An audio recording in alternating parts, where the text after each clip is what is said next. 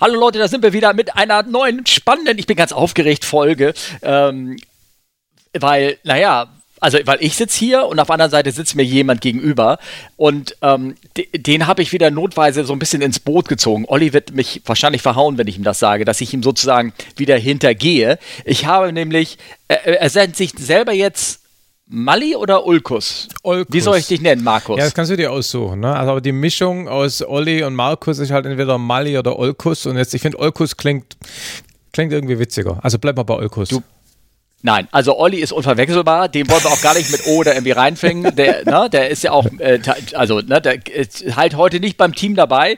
Wie gesagt, ich hintergehe ihn heimlich. Ähm, und ähm, äh, dafür habe ich mir Markus in, ins Boot geholt. Ich weiß nicht, ob ich jetzt explizit noch ihn vorstellen muss. Eigentlich habe ich ihn an der Stimme schon erkannt. Das, das Nordische immer wieder mit dem Schwäbischen zusammen.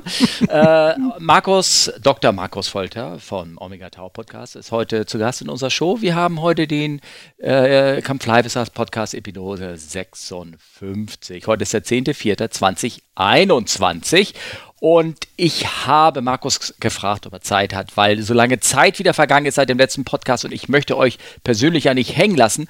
Und ich bin gerade in Quarantäne und ich habe eh nichts zu tun. Also mache ich einen scheiß Podcast. So ist der Status. So. Genau. Und beim, das habe ich alle meine Wut und Zorn gerade rausgesprüht. und bei, bei, uns hier im Süden. Ich kann da noch die Geschichte schlecht. dazu erzählen. Äh, da, da war die kleine Nacht. Bei uns ist Wetter schlecht im Süden. Das heißt, ich kann nicht Segel fliegen. Also das Nächstbeste ist dann eben auch einen Podcast aufzuzeichnen.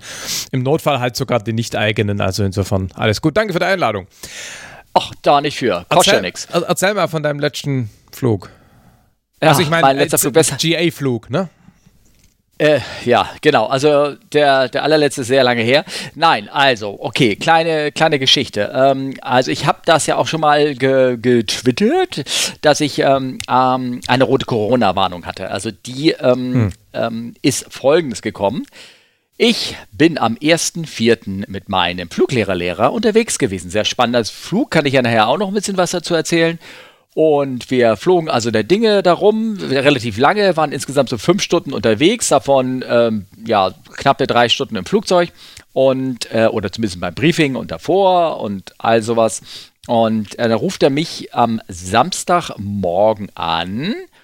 Also wie gesagt, Donnerstag sind wir geflogen. Hm. Am Samstag, das war der Samstag vor einer Woche, rief er mich an und sagte mir, ähm, ja, ich habe gestern Abend so Symptome bekommen. Ich habe irgendwie das Auto irgendwie mit, mit Alkoholreiniger desinfiziert und all so ein Quatsch gemacht, wie man das so macht in unserer heutigen Zeit. Und den habe ich überhaupt nicht gerochen. Also das Ding stand in der Sonne, sagt er, normalerweise ist es ein beißender Geruch, der dir ah, ins Gesicht schlägt. Er will sagen, dass und er hat ihn nicht gerochen. verloren hat irgendwie. Genau, genau. Mhm. Ne? Und dann ähm, äh, waren sie am nächsten Tag, wollten irgendwie jemanden, die Mutter irgendwo besuchen darf man ja, ist ja alles okay.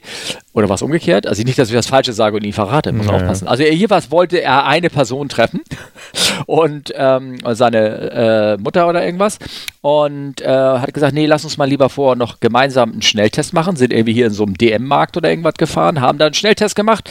Der hat bei ihr, also sie meinte, seine Frau meinte, du, wir müssen gar nicht weitermachen, deiner schlägt hier schon an.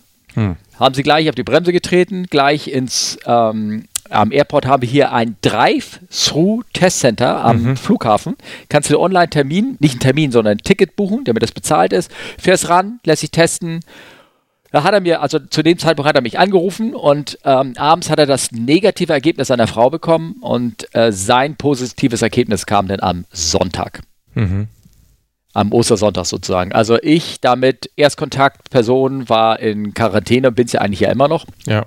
Ähm, Du bist ähm, interessanterweise ist ja so. Negativ. Wie bitte? Du bist negativ getestet worden, denke ich dann. Ich bin jetzt immer noch negativ getestet. Ähm, ich habe am Dienstag einen Schnelltest gemacht. Ich ja. habe dann am ähm, jetzt äh, gestern, vorgestern den ähm, PCR ähm, auch den PCR-Test gemacht. Es muss ja so ein bisschen Zeit vergehen. Ja, ne? ja, also, genau. Wie gesagt, Donnerstag ja. war der, genau, Donnerstag war also praktisch der mögliche Infektionszeitraum. Ähm, ich habe mich dann äh, eine Woche später im PCR-Test bin ich gegangen, äh, schön mit der App gescannt, also morgens um 9 Uhr getestet. In der Corona-Warn-App kam dann der, das negative Testergebnis dann ähm, ähm, äh, gleich am, am späten Abend dann und das war eine, echt eine große Erleichterung. Klar bei uns war es deshalb so ein bisschen nervig, weil, ähm, wie gesagt, ich bin da nur Erstkontakt. Ich habe mich schon bei dem Anruf, als er kam, habe ich mich natürlich schon im Gästezimmer eingeschlossen und mich einvergiert. Ein, ich, Luxusproblem, ich habe ein Gästezimmer mit einem eigenen Bad, also konnte ich mich mhm. sozusagen zurückziehen. Und ähm, aber ich meine, mein Sohn, der schreibt jetzt in fünf Tagen die erste Abi-Arbeit. Ja, scheiße, ja. Also wirklich, dann kannst du so eine Quarantäne echt nicht gebrauchen, ne? Weil sobald ich denn auch positiv gewesen wäre, wäre auch unser Haus abgeschlossen geworden. Ja. Ja, ich meine, die Logik ist man immer noch so ein bisschen komisch, Erstkontakt und Zweitkontakt oder irgendwas, aber in dem Sinne war es ja in dem Sinne richtig. Ähm, und es hat echt so ein bisschen an, mein, an meinen Gefühlen so gezerrt, ne? Weil ich meine, dann hast du so ein bisschen die Schuldgefühle. Ich habe ja nichts Verbotenes gemacht. Wir haben die Masken die ganze ja, Zeit getragen, ja. aber im Flugzeug mit dem Funk geht es halt echt schlecht. Da haben wir die Masken abgehabt. Ja. Und äh, naja, genau. Also ähm, Plädoyer wieder übrigens für diese App. Er hat ähm, für die Corona-Warn-App, er ähm, hat, ich sag, hast du ein Ergebnis eingegeben? Nö. QR-Codes gescannt? Nee, habe ich nicht. Ich sage, du kannst eine Teletan dir besorgen und manuell eingeben lassen. Hat er gemacht. Zwei Stunden später wurde meine App rot, also mhm. kam dann der Serverausgleich sozusagen. Mhm. Ähm, ein Tag später rief mich ein anderer Flugschüler an, also der wirklich ein Flugschüler ist, mit dem wir gemeinsam was gemacht haben, mhm. noch eine Woche davor. Mhm. Und der hat gesagt, du, ich habe eine rote Warnung von dem Tag, an dem waren wir doch zusammen. Ist bei dir alles in Ordnung? Mhm. Ja. Und ich habe gesagt, nee, bei mir nicht, aber bei Markus. Ne? Also dadurch, also praktisch der wurde mit ins Boot reingeholt. Ja. Das äh, interessant fand, ähm, dieses Date, dieses, dieses, dieses, diese Termin, ähm, die, äh, also die, die Corona-Warn-App hat einen größeren Zeitrahmen gehabt als das Gesundheitsamt. Also er brauchte ihn als Kontakt nicht mehr eingeben, aber die Corona-Warn-App hat trotzdem gewarnt. Ja. Ja, in der letzten Lage der Nation haben sie erzählt, dass, glaube ich, wenn ich die Zahl richtig im Kopf habe, nur 12 Prozent oder waren es 30 Prozent, also eine relativ kleine Anzahl aller 12. Corona, 12, ne? eine kleine Anzahl ja, aller Corona-Infektionen mittels App äh, quasi in die App eingetragen und dann weiter ja. äh, kommuniziert werden, was ja echt ein, ein trauriger Zustand ist. Ne? Genau. Ähm, es ist ja bei mir schon das zweite Mal. Ich hatte einmal hier so eine Fahrt in so einem Gruppentaxi, Moja nennt sich. Das sind so Elektrotaxis, die in, in mhm. Hamburg rum, rumfahren. Ist echt schöne Sache. Ähm, und da war einer drinne, äh, war sowieso limitierte Anzahl. Wir waren da in so, da sind acht Personen können rein und es waren nur drei drinne oder durften auch noch rein. Und der hinter mir, der hat, hat einer die ganze Zeit telefoniert und sein Gespräch war, ich bin echt kaputt, ich bin so fertig, ich gehe jetzt gleich und leg mich ins Bett. und, und zwei Tage später, ping, meine, meine Warnung geht äh. rot von dem Tag und ich so, oh, geil, da hat er das gehabt. Aber sie hat mich gewarnt, wir hatten, da hatten wir alle Masken an. Ja. Wir haben uns auch dann testen lassen und war natürlich, ähm, was heißt natürlich, war Gott sei Dank ähm, negativ. Ja. Also er hat es dann eingegeben, aber da war ich testen und das war so eine Hausarztpraxis bei mir um die Ecke und die haben das mit dieser App überhaupt nicht drauf gehabt. Also ja. die, äh, da habe ich das Ergebnis nicht über die App mitbekommen. Ja, ja, machen wir, machen wir, aber nichts. Naja. Na, naja, gut.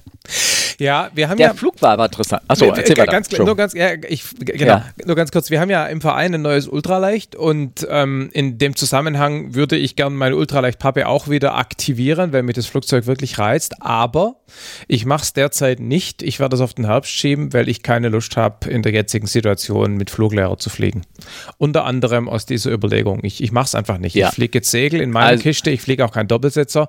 Und im Herbst, wenn dann hoffentlich alle geimpft sind, dann, dann mache ich das. Bei uns im Verein haben sie jetzt die Regelung gemacht, dass Schulungsbetrieb nur noch äh, mit negativem Schnelltest erlaubt ist, wobei der Verein den Schnelltest für die Fluglehrer bezahlt. Und die Flugschüler, Aha, okay. die müssen selber einen vorlegen. Finde ich in Anbetracht der Tatsache, dass die jetzt doch relativ weit oder einfach verfügbar sind, diese Tests, finde ich das auch richtig. Ne? Ja. Ähm, Nachtrag nicht für die Hörer, damit sie denken, was, was machen wir denn hier für einen Scheiß? Ähm, äh, mein äh, Verein hat die Schulung schon seit ähm, äh, Ostern, Osterdienstag eingestellt. Also mhm. uns, das war praktisch die letzte Möglichkeit, wo wir noch gemeinsam hätten Flug machen können. Mhm. Am, am Sonntag danach, also Ostersonntag, wurde der Schulbetrieb eingestellt bei uns. Ja. Mhm. Ja. Aus genau den Gründen, weil die, also nicht wegen uns beide, sondern weil die ja, Regelungen ja. verschärft worden sind, sodass ähm, das nicht mehr geht. Was du immer noch machen könntest, eine Ausbildung zum, zum Beruf. Berufsausbildung dürftest du noch. Na, also auch ein Flugzeug, aber da hat, ähm, da hat unser äh, Ausbildungsleiter hier oder der Verantwortliche äh, von der ATO, der hat gesagt, nee, das, ich will unseren Verein da nicht in, in die Schusslinie bringen. und, klar. Äh, und hat das rausgenommen. Ne? Ja, es ist schwierig. Man muss ja auch nicht alles tun, was erlaubt ist. Ne? Also ähm, Ja. ich glaube, ich habe Ja. viel weniger Kontakte, als sie eigentlich erlaubt wären, weil ich selber einfach das A, das Risiko nicht eingehen will und weil ich ja auch immer laut rummaul ob der schwachsinnigen Corona-Regelungen und ich finde, dann muss man sich auch entsprechend so verhalten, wie wenn es den Lockdown, den man fordert, auch gäbe. Ne? So, daher, naja. Naja, also es ist interessant, dass wieder, also er sagt, ich, er hat, ich bin der einzige richtige Kontakt, mit dem er zusammen war. Und ich auch. Das war praktisch auch mein einziger Ja, richtiger ja. Kontakt, den ich seit, seit Ewigkeiten hatte. Oder halt nur ihn. Und er sagt, er hat es wahrscheinlich äh, Kind von der Kita oder irgendwie sowas. Ja, gut, klar. Das ist ja eh der Ja. primäre Vektor. Wenn du Kinder in Schule oder. Kita hast, dann hast du ja auch verloren. Ich meine, da kannst du ja nichts machen. Ja. Ne? ja. Klar. Erzähl Logisch. mal vom Naja. fliegerischen Aspekt dieses Flugs. Der war ja auch ganz interessant, habe ich mir sagen lassen. Ja, ich habe nachher selber noch, ja, weil wir haben darüber gesprochen, ich habe mir nachher selber noch eine Notiz gemacht, so ein bisschen, wie das so ein bisschen abgelaufen sind. Ähm, das war eine herrliche Sache. Es war so ein bisschen, äh, kommt mehreres rein, so ein bisschen CRM, so ein bisschen ähm, ähm, Get Itis, ne? Wie heißt das? Ne? Get the right Also, ja, get bereit ist, ne? also irgendwo da irgendwo hinkommen und äh, das mentale Bild, was man hatte. Also folgendes Geschichte, es war der, ich weiß nicht, ob ihr euch erinnern könnt, der, nicht der Gründonnerstag, sondern davor, die Woche vor Ostern, das war ein, Fan- war ja drei Tage lang war, also wir kennen das ja im Norden, strahlender Himmel, also strahlendblauer Himmel, wunderschön, das ist, ne, also das ist halt das Wetter, was wir im Norden so haben, immer schön. Und War das gerade eine versteckte Werbung für die Perle Hamburg? ja, logisch. Okay. Nein, auf jeden Fall ähm, war tolles Wetter und es war die Vorhersage für Donnerstag wird es schon schlechter, aber jetzt nicht so dramatisch. Ne? Und so war auch die Vorhersage, es war, äh, Wolkendecke war so angesagt in 6000 Fuß. Und da habe ich gesagt, Mensch, ist doch eigentlich prima, kann man ja trotzdem von Hamburg, wie der Plan war dann, was ich unbedingt wollte, in, nach Osten fliegen, Richtung hier so Warnemünde, ähm, äh, Rügen oder Rostock, da nicht äh, noch weiter, also äh, dahin die Ecke nach Rügen. Ne? Und dann habe ich gesagt, kannst du doch machen, ist doch schön. Und ähm, morgens die Vorhersage geholt und auch die Forecasts, die TAFs und waren alle so broken 6000 Fuß. Also kannst du VFA da runter mit Sicht auf manchmal 8, manchmal 5 Kilometer, aber generell gut. Dieser Gafor, ich weiß nicht, ob ich das. Kennst du Gafor? Bestimmt. ja, ja, Ne? klar. Ja, also für unsere Nicht-Flieger, Gafor ist so ein allgemeiner VFA-Wettereinteilung, so wie so eine Ampel, wie eine Ja, Corona-Ampel genau. sozusagen. genau. Und diese Corona-Ampel stand auf Gelb. Das heißt, also. Ähm, Mhm. Was ist das dann? Ähm, Nicht ist, Os äh, Oscar ist, glaube ich, äh, Open, ne? Das ist, und, und X-Ray ist äh, ganz schlecht. Und was ist, was ist Ja. dann gelb? Was war das? Ich bin da nicht so. Gelb ist D. Delta, D ist, okay. äh, es steht nicht für Danger, steht, sondern für, keine Ahnung, Difficult oder irgendwas. Mhm. Oder, und da gibt es unterschiedliche Abstufungen und wir waren so in der mittleren Abstufung. Mhm. Also, weil es schon gesagt hat, die Ceiling kann runtergehen auf ähm, 3000 Fuß mit äh, Sichten bis äh, unter ähm, teilweise, ja, bis 8 Kilometer Sicht. Ne? Es ist immer noch VFA. Acht ist Aber es ist bei Weitem nicht so, wie man so denkt. Ähm, mein Fluglehrer, der hat sich natürlich das Lehrer, Fluglehrerlehrer, der hat sich das auch angeguckt und hat gesagt, ich glaube, so gedanklich hat er sich gesagt, na, der hat bestimmt ein besseres Wetter im Kopf. Also ich sehe das nicht mehr so entspannt. na, wir sind also da losgeflogen, ähm, schön VFA und das Wetter in Rostock-Lage, ich weiß nicht, so müsst ihr geografisch euch vorstellen, ist auf halbem Weg, das war ähm, immer gut. Also da war immer so View in 8000 Fuß, äh, mehr als 10 Kilometer Sicht. Immer schönes Wetter. Im TAF, in der Vorhersage, im Allen drin. Und dann haben wir gesagt, das ist unser Fallback. Und wir sind losgeflogen, da waren aber schon die ersten kleinen Wolken und so. Und dann haben wir uns in 2000 Fuß sind wir geflogen, da gingen die Wolken so langsam runter. Dann sind wir irgendwann so über die Wolken rüber und dann flogen wir über den Wolken längs. Die wurden irgendwann auch mal ganz zu. Und dann gingen sie irgendwie wieder offen. Da waren wir an Rostock vorbei, war immer noch schönes Wetter. Und dann habe ich, hab ich gesagt, sag mal, wollen wir überhaupt noch weitermachen? Habe ich ihn dreimal oder zweimal gefragt. Also, naja, doch geht das ja auch noch so. Ne? Er wollte mir eigentlich nur zeigen, ey, äh, ne, wie sieht's denn aus? Und wer, du musst irgendwann mal entscheiden. Genau, das, äh, du bist wann- CPT. wann- ja, genau. Du musst irgendwann mal entscheiden, hier hat es noch Sinn oder nicht Sinn. Ja. Ne?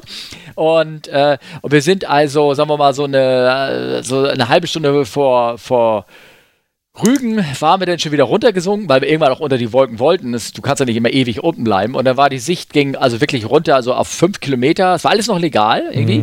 Ähm, aber es war echt scheiße. Und ich gesagt, das hat überhaupt keinen Zweck. Der Leereffekt ist ja gleich null. Sagt er, Gott sei Dank, hast du endlich auch kapiert, so ungefähr. Ne? Und, dann, und, dann, und dann sind wir zurück und dann wurde das Wetter allerdings nicht besser. Also es war, Aha. Rostock ging langsam zu, Ja? Wir sind in der Sonder-VFA, so, also es war so, so ein bisschen Redundanzverlust, weil ich wusste schon gar nicht mehr, wo wir waren. Ich habe nur noch ein iPad geflogen. Mhm. Er kannte sich aus. Er sagt, ja gut, da kenne ich, da ist das Dorf, da ist die Runway und ist da reingelandet. Es war alles legal. Wo war seid ihr alles gut, war reingelandet? In, in Lage dann, oder was? in Rostock-Lage, ja. Okay, mhm. Ähm, und So ein ähm, paar Eurofighter was wir nicht gesehen. wussten.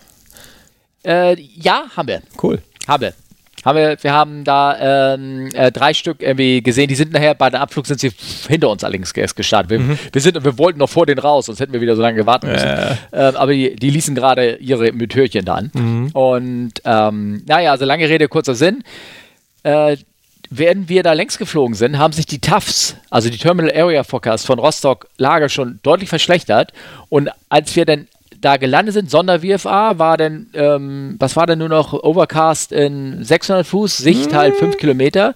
Wir haben uns echt da so, echt, man sieht echt nicht mehr viel, ne? Das Ja. ist nicht mehr viel. Ja. Da siehst du schon froh, dass die Runway Instrumentenbeleuchtung hat. Wir haben Sonder-VFA, die haben uns sogar einen Radarvektor gegeben. Was heißt denn sind wir da Sonder-WFA? Das kennen, glaube ich, viele der Hörer bestimmt nicht.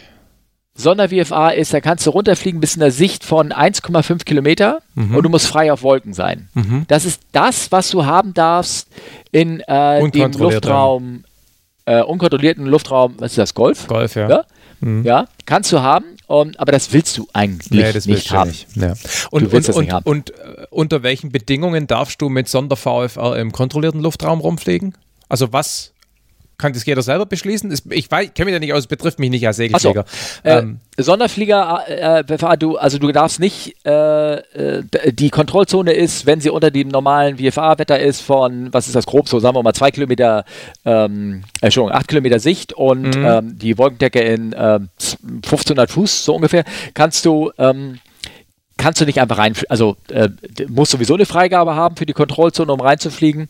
Und bei Sonder-WFA müssen der, ähm, ähm, äh, können sie dir, können sie dich ablehnen sozusagen. Ja, geht Okay. gerade nicht, wir haben hier Okay. irgendwas. Ne? Ja. Und ähm, also die haben eine Freigabe uns erteilt. Früher konntest du, gab es noch Bedingungen für Sonder-WFA. Ich weiß nicht, ob du da noch diese CVFA-Berechnung haben musst oder irgendwas. Äh, ich habe das Zeug auch mal Verein- gelernt vor langer, langer Zeit. Ja, vergessen. genau, genau. Also so, so uralte Dinger, die man raus soll. Und ähm, ich, dann gibt es viele Vereine, die machen Einschränkungen. Also Sonder-VFA, glaube ich, darfst du nur machen, wenn du ein IFA-Ticket bei uns im Verein hast. Ah ja. Mhm. Ne? Einfach damit, ähm, damit das so ein bisschen, äh, einfach damit die Sicherheit besser wird. Naja, Ja, wir wenn, wenn man im Zweifelsfall dann doch auf den Horizont, auf den künstlichen verlassen muss. Ja, und dann ist genau. ganz gut, wenn man da irgendwie weiß, wie das funktioniert. Ne? Genau, ja. Genau. Na, und ähm, naja, du, wir sind da gelandet und so zehn Minuten nachdem wir gelandet sind, gehen die Wolken runter auf 300 Fuß. Ja, das gut, ist ein solides scheiße. Ja. IFA-Wetter. Ja. Ne? Die haben noch zwei Amended Terminal Area Forecast und zweimal haben sie die, ihre Wettervorhersage verbessert. Wir sind dann, haben dann zwei Stunden lang da abgewettert mit Regen und all sowas und ich habe dann auch schön, ich, ich habe so ein Bild noch bei Twitter gepostet, wo ich diese Cessna, die wir da geflogen sind, das Ja. war eine Diesel-Cessna, Oh, ja. und dann haben wir da, ne, haben wir uns da schön den Sprit reingetankt ähm, für den äh, für den nächsten, der, der danach fliegen wollte. Noch haben wir so ein bisschen noch mehr getankt. Und ich habe also den Flieger mit Jetfuel getankt. Das ist ein Genau. schönes Bild. Da du mit der Cessna und tankst da Jetfuel rein. Ja. Herrliches Bild. Fühlte man sich wie so ein großer. Naja, also ich fand's, ich fand's halt beeindruckend. Und wenn du da jetzt jemanden drin hast, also ein Flugschüler, der, wenn er auch schon ein paar Stunden hat, das äh, wäre eine heiße Kiste gewesen für den. Also Ja. das möchtest du nicht haben. Ne? Ja. Ja, genau. Und, und was war dann das Problem? Ist irgendwie eine Front schneller durchgegangen, die ihr unterschätzt hattet? Oder habt ihr den Wetterbericht schlecht gelesen? Oder wie kam es, dass ihr dann von dem Wetter überrascht wurdet? Also hast du das Also mal so ich persönlich nachbetrachtet, habe ich persönlich habe das Wetter besser eingeschätzt, als ich, als es in Wirklichkeit war. Mhm. Und er hatte eine andere, ich hatte das rosige oder blaue Mhm. mir vorgestellt. Ähm, der Fluglehrer hat das Wetter schon richtig eingeschätzt, aber er war auch von der Wetterverschlechterung hundertprozentig überrascht, weil sie auch so nicht vorhergesagt war. Hm, Okay, ja. Also wir standen, waren beide nachher da zwei Stunden, haben erst geguckt, wie der Regen so gegen die Scheiben prasselte Ja. und haben gesagt, also das stand heute aber auch nicht so im Prospekt. Äh, ne? ja, ja, ja, kommt vor. Naja, und das Ding war nach zwei Stunden durch und dann sind wir mit klarster Sicht, Ja, klar. immer noch diese, diese, diese 6000 Fuß Wolken zwar dann, mit klarster Sicht nach Hamburg rein, haben einen Low-Pass gemacht. Ich meine, das muss ich mal vorstellen, Hamburg, ne, International. Einen Low-Pass gemacht Ja. auf der 3-3 in, in 10 Fuß mit, mit der Cessna mit 110 Knoten. Ah, sind wir da links gedonnert. Ne?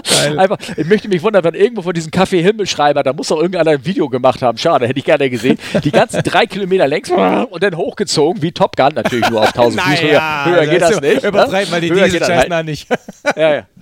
naja, und dann, und dann sind wir gelandet. Was, das war immerhin noch Spaß. Ähm, ja. Das war, ja, war, war eine witzige Sache, war sehr schön. Cool. Wunderbar. Ja. Naja. Ja, das war so meine Abenteuer der letzten Zeit. Ähm, äh, hast du auch irgendwelche Abenteuer gehabt? Ja, gut, ich meine, die, die Segelflugsaison hat begonnen. Ne? Letzten Sonntag war es ganz schönes Wetter. Wir haben 600 Kilometer geflogen. Relativ entspannt. Was ganz cool war, war der Samstag davor. Du kennst doch bestimmt diesen Spruch, ähm, äh, was für einen Pilot alles nutzlos ist. Also Runway behind you, Altitude above you and Fuel in the Fuel Truck. Ne? Also, ja. was dich äh, so nach dem Motto ist besser, wenn du Ne, nicht zum auf der halben Bahn startest und wenn du höher fliegst und wenn du mehr tankst. Ne? So. Und ja. gerade das mit diesem mehr tanken betrifft mich als Segelflieger ja üblicherweise nicht so. Ich meine, ich habe ja diesen Turbo, also diese Heimkehrhilfe, dass ich, wenn das Wetter nachlässt, mich irgendwie aus niedriger Höhe sozusagen retten kann und dann irgendwie wieder Höhe machen. Und letzten Samstag war es das erste Mal, dass ich Sorgen hatte, heimzukommen. Und zwar nicht, weil das Wetter so schlecht war, dass ich den Motor brauche, sondern weil das Wetter so schlecht war, dass ich Sorgen hatte, dass mir der Sprit nicht reicht, heimzufliegen. Das war wirklich witzig. Wir, okay. sind, wir sind morgens zu Mert losgeflogen. Wettervorhersage war gut. Oder sagen wir mal, ja, doch, eigentlich gut. Und ähm, wir sind nach, nach Osten geflogen, also so Richtung Bayerischer Wald, kam Straubing dahinter, ging auch gut und dann zurück. Und so dann hat man schon gesehen, dass sich Richtung Westen, Richtung Heimat äh, die Wolken anfangen aufzulösen. Und das hat man an so, an so typischen stabilen Hochdruck-Ostlagen relativ oft, dass es da im, im fernen Osten sozusagen schöne Wolken gibt, aber auf dem Heimweg wird es dann blau und dann muss ich halt da durchkämpfen. Dieses Mal war es aber so, dass es nicht nur blau geworden ist, sondern dass auch einfach äh, die Thermik. Ja, halt. Halt. Ganz. Mit Blau meinst du keine Thermik mehr? Nee, Weil Blau würde ich ja sagen, super. Nee, genau, damit meine ich keine Wolken mehr, sondern Blauthermik. Also Thermik schon, aber eben zu trockene Luft, sodass die Thermik keine Wolken mehr produziert. Das heißt, man, man, kann dann natürlich immer noch in der Thermik fliegen, aber die Thermik ist schwerer zu finden, weil sie eben keine, keine Marker in Form von Wolken mehr produziert. Okay, ja, jetzt verstehe ich. An, an, dem Tag war es da eben so. Da müsste es doch irgendwie eine geile technische Erfindung, so ein, so ein LIDAR geben. ich meine, ist, ja gibt es noch nicht. Ich meine, die, die Radargeräte, die sie für die Winds-Aloft-Messung machen, ja, die, ja. die, können ja mittlerweile die, den, den Wind oben in Höhe messen, sozusagen. Ja, du brauchst, ne? aber, brauchst aber für solche Radargeräte brauchst du Equipment und Strom und beides ist im Segelflieger manchmal schwierig. Ne? Ja. Naja, jedenfalls, okay. jedenfalls wurde es eben nicht nur blau, sondern irgendwie ist die Thermik komplett zusammengebrochen. Und so bei Eichstätt habe ich dann das erste Mal den Motor geworfen und habe mich dann mal so 20 Kilometer nach Westen motort und ein bisschen hochmotort und dann ähm, ja. bin ich da auch direkt danach natürlich wieder in Thermik reingestolpert. Klar, ist immer so, wenn man den Motor zündet, kommt direkt danach der Aufwand, wenn der Motor läuft. Ne? Ja. ja, und Lange Rede, kurzer Sinn, es, es ging gar nichts mehr. Ich habe dann ähm, tatsächlich insgesamt dreimal den Motor geschmissen und wenn nicht in Elchingen noch zufällig dann doch noch ein guter Bart gestanden wäre, der einzige nach 80 Kilometern oder so, dann wäre ich nicht mehr heimgekommen. Also mir hätte hm. der Sprit nicht mehr, mehr zum Heimmotoren gereicht. Wir haben schon die Elchinger Frequenz drin gehabt und äh, gefragt, hey Leute, gibt es bei euch noch einen F-Schlepp? Kann sein, ich muss landen und mich heimschleppen lassen. Naja, dann bin ich doch noch heimgekommen, bin ich gelandet, war natürlich ein bisschen frustriert, dass der Flug scheiße war, weil ich einen Motor gebraucht habe und dann habe ich meine Kumpels, die da auch geflogen sind, gefragt so, und? Seid ihr heimgekommen? Aber die haben alle auch den Tank leer geflogen. Und ah, die einen okay. haben sogar erzählt, äh, dass sie meine Frage in Elchingen gehört hätten nach F-Schlepp, weil sie nämlich auch auf der Frequenz waren. Aus genau der gleichen Problematik. Also war echt spannend. Ist mir tatsächlich noch nie passiert, dass mir der Sprit ausgeht. Spannend Sache. du denn ich meine, du, du, du machst ja immer full, fill it up. Ne? Ja, normalerweise schon. Es waren aber nur äh, dieses Mal acht von zehn Litern drin, weil ich morgens tatsächlich zu faul war zum Tanken und das eben, das habe ich den Spruch gerade erzählt, ne? Fuel in the Fuel Truck. Ähm. okay. Genau. Ja, ja, so ist es. So ist es. Ja. Genau. Ja. Na gut, also ich meine, ähm, ähm, äh, die anderen Flieger, also jetzt sagen wir mal so, in dieser, in dem Verein drin, da werden die Flieger nicht immer vollgetakt. Das geht zum, bei ja. den Einmotorigen nichts. Klar. Klar, oft ist es ja auch so, dass du die Flieger nicht gleichzeitig voll tanken und voll besetzen kannst. Und wenn dann Nein. jemand voll besetzt nur eine Stunde fliegen will, müsste der Sprit ablassen. Und das ist der Grund, warum auch bei uns nie ganz voll tankt. Ja, Genau, genau. Ja. Also für, für die äh, Hörer, wenn wir haben da im Verein zum Beispiel eine Cessna 150 oder eine 172. Erste sind zwei Sitzer und die anderen sind vier Sitzer, aber wenn du gleichzeitig voll tankst, dann kriegst du, bist du eigentlich überladen. Genau, ja, genau. Ja. Das ähm, kannst du nicht, also nicht mit so einem normal ausgewachsenen Mitteleuropäer, wenn du da vielleicht kleine, keine Ahnung, vier Entschuldigung, jetzt bitte nicht hauen, vier kleine Asiaten drin hast, dann geht das vielleicht, aber ähm, nicht, ähm, nicht ja. so. Ja, genau. Ja. Das war ja auch immer das Problem ja. bei, bei Ultraleichtpflegern mit ihren 472,5 Kilo. Ne? Die waren legal mit zwei Leuten und sinnvoll im Sprit eigentlich nicht betreibbar, viele. Und inzwischen gibt es ja die Änderung auf 600 Kilogramm. Und ähm, der neue Flieger, den wir jetzt gekauft haben, ist eben ein 600er. Und den kann man jetzt legal mit sinnvoller Spritmenge und zwei Leuten fliegen. Das ist eine schöne Sache. Ja, okay, alles klar. Eine Frage noch zu deinem Flugzeug. Kannst du den Motor wieder einklappen? Ja, wenn ja, klar. nicht mehr. Klar. Achso, Genau, ja. also du fliegst da ja. normalerweise tatsächlich im Sägezahnflug. Also du motorst hoch, klappst ein, mhm. gleitest wieder ab, motorst wieder hoch, weil der, Flieg der Motor eigentlich nicht für geradeausflug optimiert ist, sondern der hat im Endeffekt einen Steigflugpropeller drauf. Wobei, ja. muss man auch relativ sehen, der bringt ja nur 0,7 Meter pro Sekunde. Also so arg viel mit Steigflug ist da auch nicht drin, aber Sägezahnflug okay. ist so der, der Plan. Ja, ja, genau. Aber da können wir in die Technik einsteigen. Weil, nee, nee. Das kann, ja, Im Gegensatz genau. zum letzten Mal machen wir heute keine Segelflug-Episode. Keine Technik. Aber deswegen habe ich hier, ähm, ich habe hier zum Beispiel, ich kann ja ganz normal die Fragen jetzt mir die gemeinsam vorlesen, weil die sind mhm.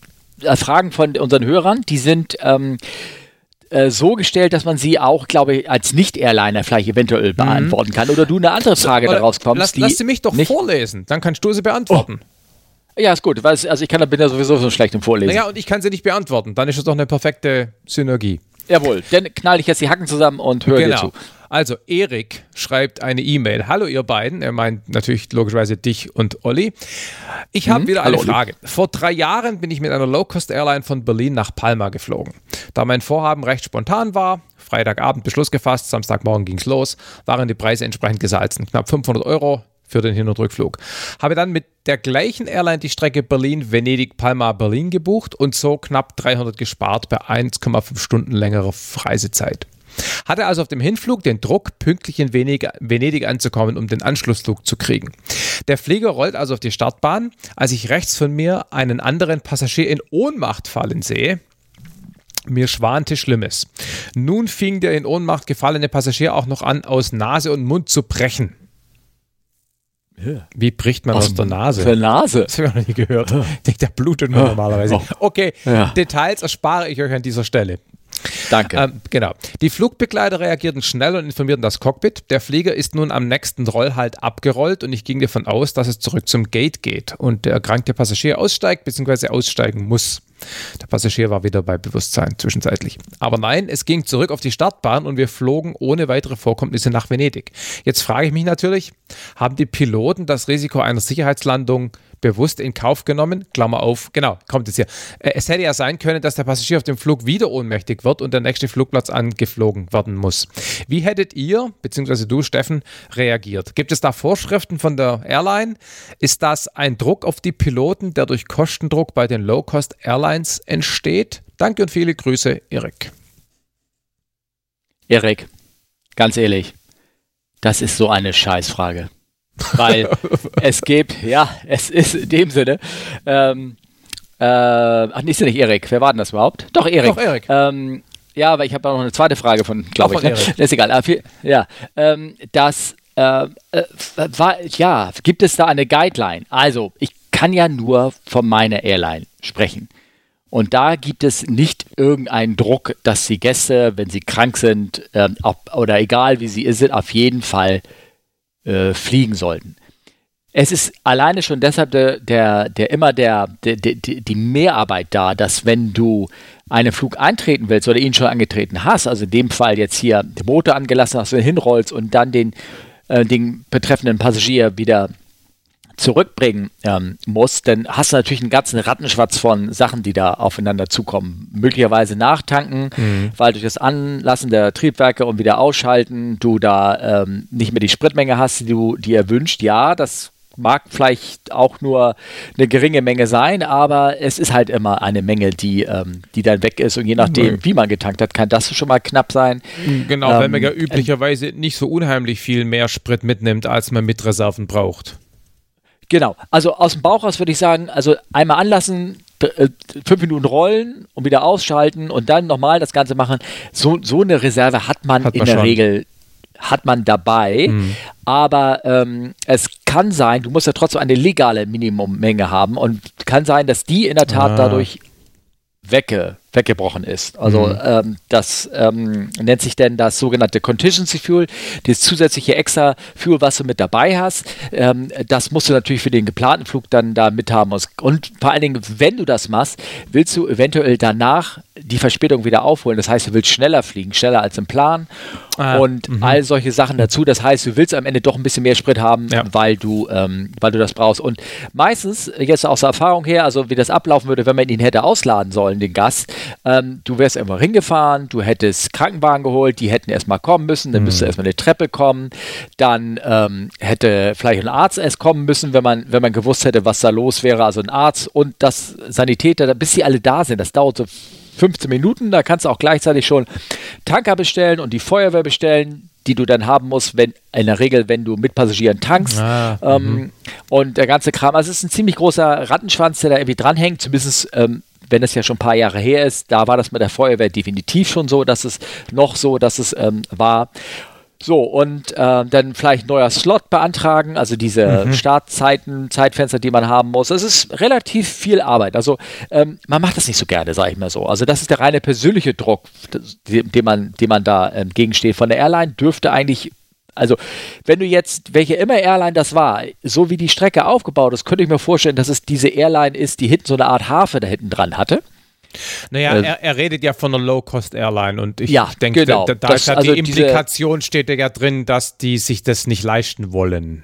Ja. ja, genau. Und ähm, also vor allen Dingen, wenn das über Venedig geht und, und, und so, ich glaube, das ähm, könnt ihr mir vorstellen, welche Airline das war. Mhm. Ähm, ja, also kann ich nur sagen, ähm, ich kenne die Daten jetzt nicht, warum sie mit dem weitergeflogen sind. Vielleicht hat der Gast eine sinnvolle Erklärung dafür gehabt, dass er, keine Ahnung, dass er ähm, immer mhm. schlecht wird beim Losrollen oder irgendwas, dass er ein bisschen irgendwas oder mhm. irgendwas hat. Ich meine, es kann ja sein, dass er eine ganz plausible Erklärung dafür hat, mhm. warum ihm das passiert ist.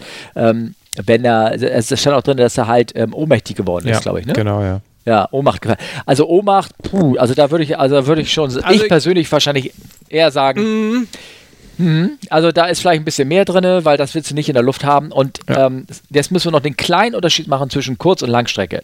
Langstrecke willst du sowas definitiv nicht haben, ja. weil, ähm, äh, weil du nimmst da ein Problem mit, was du eventuell lange Zeit nicht loswerden ja. kannst als Kurzstrecke. Ja. Da kannst du überall runtergehen, äh, ne, sozusagen. Ja. Ähm, das ist sozusagen dann, nur ärgerlich äh, dann und nicht wirklich ähm, schlimm. Ja, genau, richtig, äh, weil du hast überall Ausweichlandung. Aber wenn du ähm, irgendwo über Atlantik dann irgendwo bist ja. und musst dann halb umkehren und so, das ist dann echt schon ein ganz großes Ding. Ja. Ähm, und äh, noch eine Sache, ich weiß nicht, wann das so war.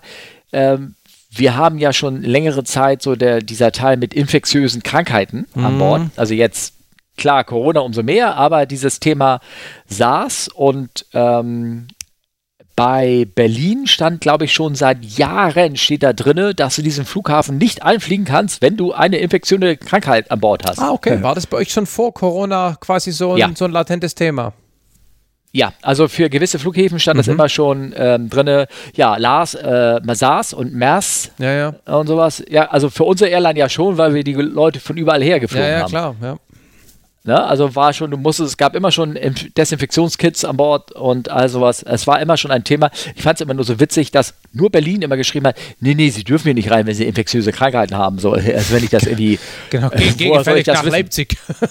ja, genau, vor allem, vor allem gerade, warum gerade Berlin? Wir wollen das hier nicht äh, ja. in Tegel haben, wo sie äh, Obersten auch fliegen. Das ist so per Gesetz, dass die Krankheit verbieten. Ne? So, das ja, kennen wir genau. ja. Das machen wir ja auch genau, gerade in der Corona-Szene. Genau, genau, ne? Erfolgreich.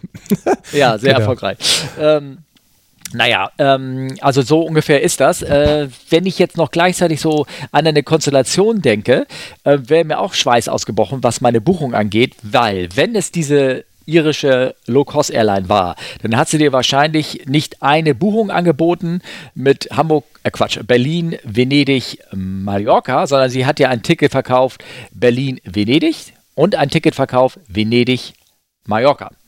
Also jedenfalls war das ganz früher immer ganz üblich so von Ryanair. Und wenn du denn, oh, habe ich den Wort gesagt? Du hast den Namen Oh. gesagt, ja. Piep, oh, piep, oh. Und äh, wenn du denn äh, aus irgendwelchen Gründen, auch selbst mit der eigenen Airline, äh, deren eigenen Airline, Oh, ja verspätet asselig. dann in deinem Hub gelandet ist, Ja. dann haben wir gesagt, was, was willst du denn von mir? Du, tut mir leid, du bist rechtzeitig nicht zum Folgeflug erschienen, da können wir jetzt auch nichts für. Okay.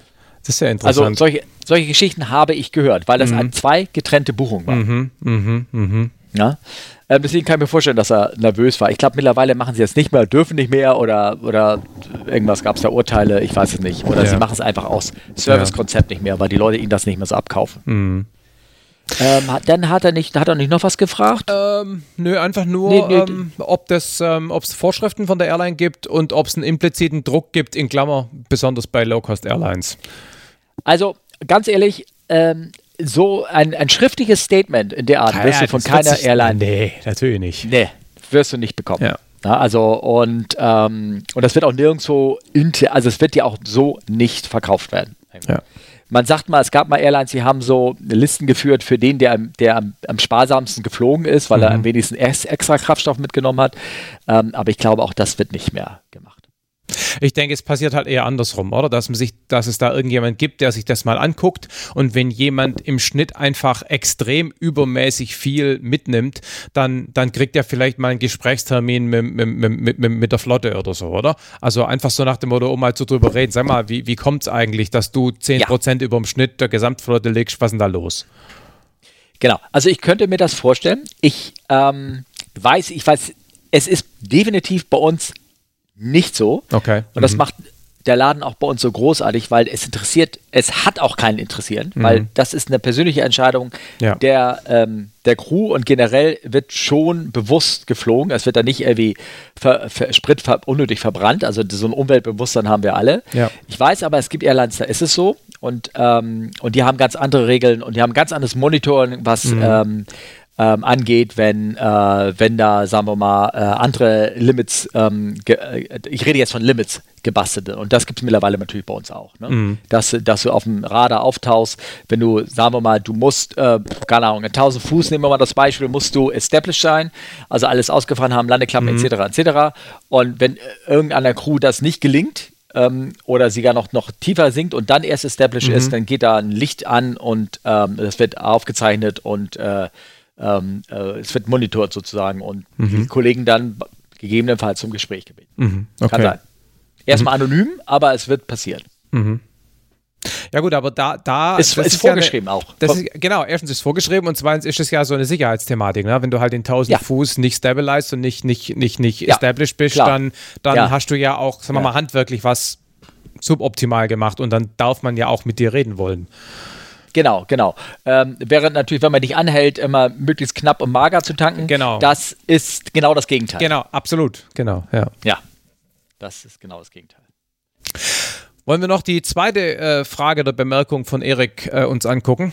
Ich glaube, das ist jetzt ein anderer Erik. Ach so, weil, okay. ähm, ich, möglicherweise ist es auch gar nicht Erik, sondern möglicherweise habe ich nur äh, den Namen falsch geschrieben, weil ich habe mal Copy-Paste, kann ein Copy-Paste-Fehler sein. Okay. Und zwar, wir wurden nämlich in der letzten Folge von jemandem ähm, angesprochen, der hatte sich erdreist auch gesagt äh, und noch andere Sachen gesagt über meinen schönen A380, dass der ganz hinten dran steht und dass die 777 das schönste Flugzeug ist und dass er irgendwie ganz gerne und ganz schnell und ganz sofort, wo man sie denn am schnellsten als Flugschüler fliegen kann. Also die 777X mit dem schönen, mit den, wie heißen die Dinger, Raked Wingtips, mit diesen langen, dünnen, fast Segelflugzeugartigen Flügeln und dem längeren Rumpf ist schon eine geile Kiste. Also rein Die sieht toll aus. optisch kann da ein 380 tatsächlich, wenn man ehrlich ist, hat's Nee. schwer, ne? Nee, der, der sieht auch scheiße aus, aber ich sitze ja nicht, ich sitze ja in dem Ding drinne Kennt den Spruch. ne? und dann gucke ich erstmal nicht aus, also mittlerweile Klar. haben sie das Braun bei Boeing ja auch Gott sei Dank wieder weggemacht. Oh ja, das ich war ja das war, furchtbar. ja, genau. Ähm, äh, und ähm, Gab es wenn übrigens du auch mal bei sitzt, Segelflugzeugen, ne? Das war auch furchtbar, ja, ja. Oh, okay, Schleicher hatte gut. da mal ein Jahrzehnt in der ASW 24, glaube ich, wo er das gemacht hat. Ganz schlimm. Also mein Spruch auf solche Sachen ist immer, ich sitze gerne in einem schönen Cockpit und schaue dann auf schöne Flugzeuge. ja, genau. Na?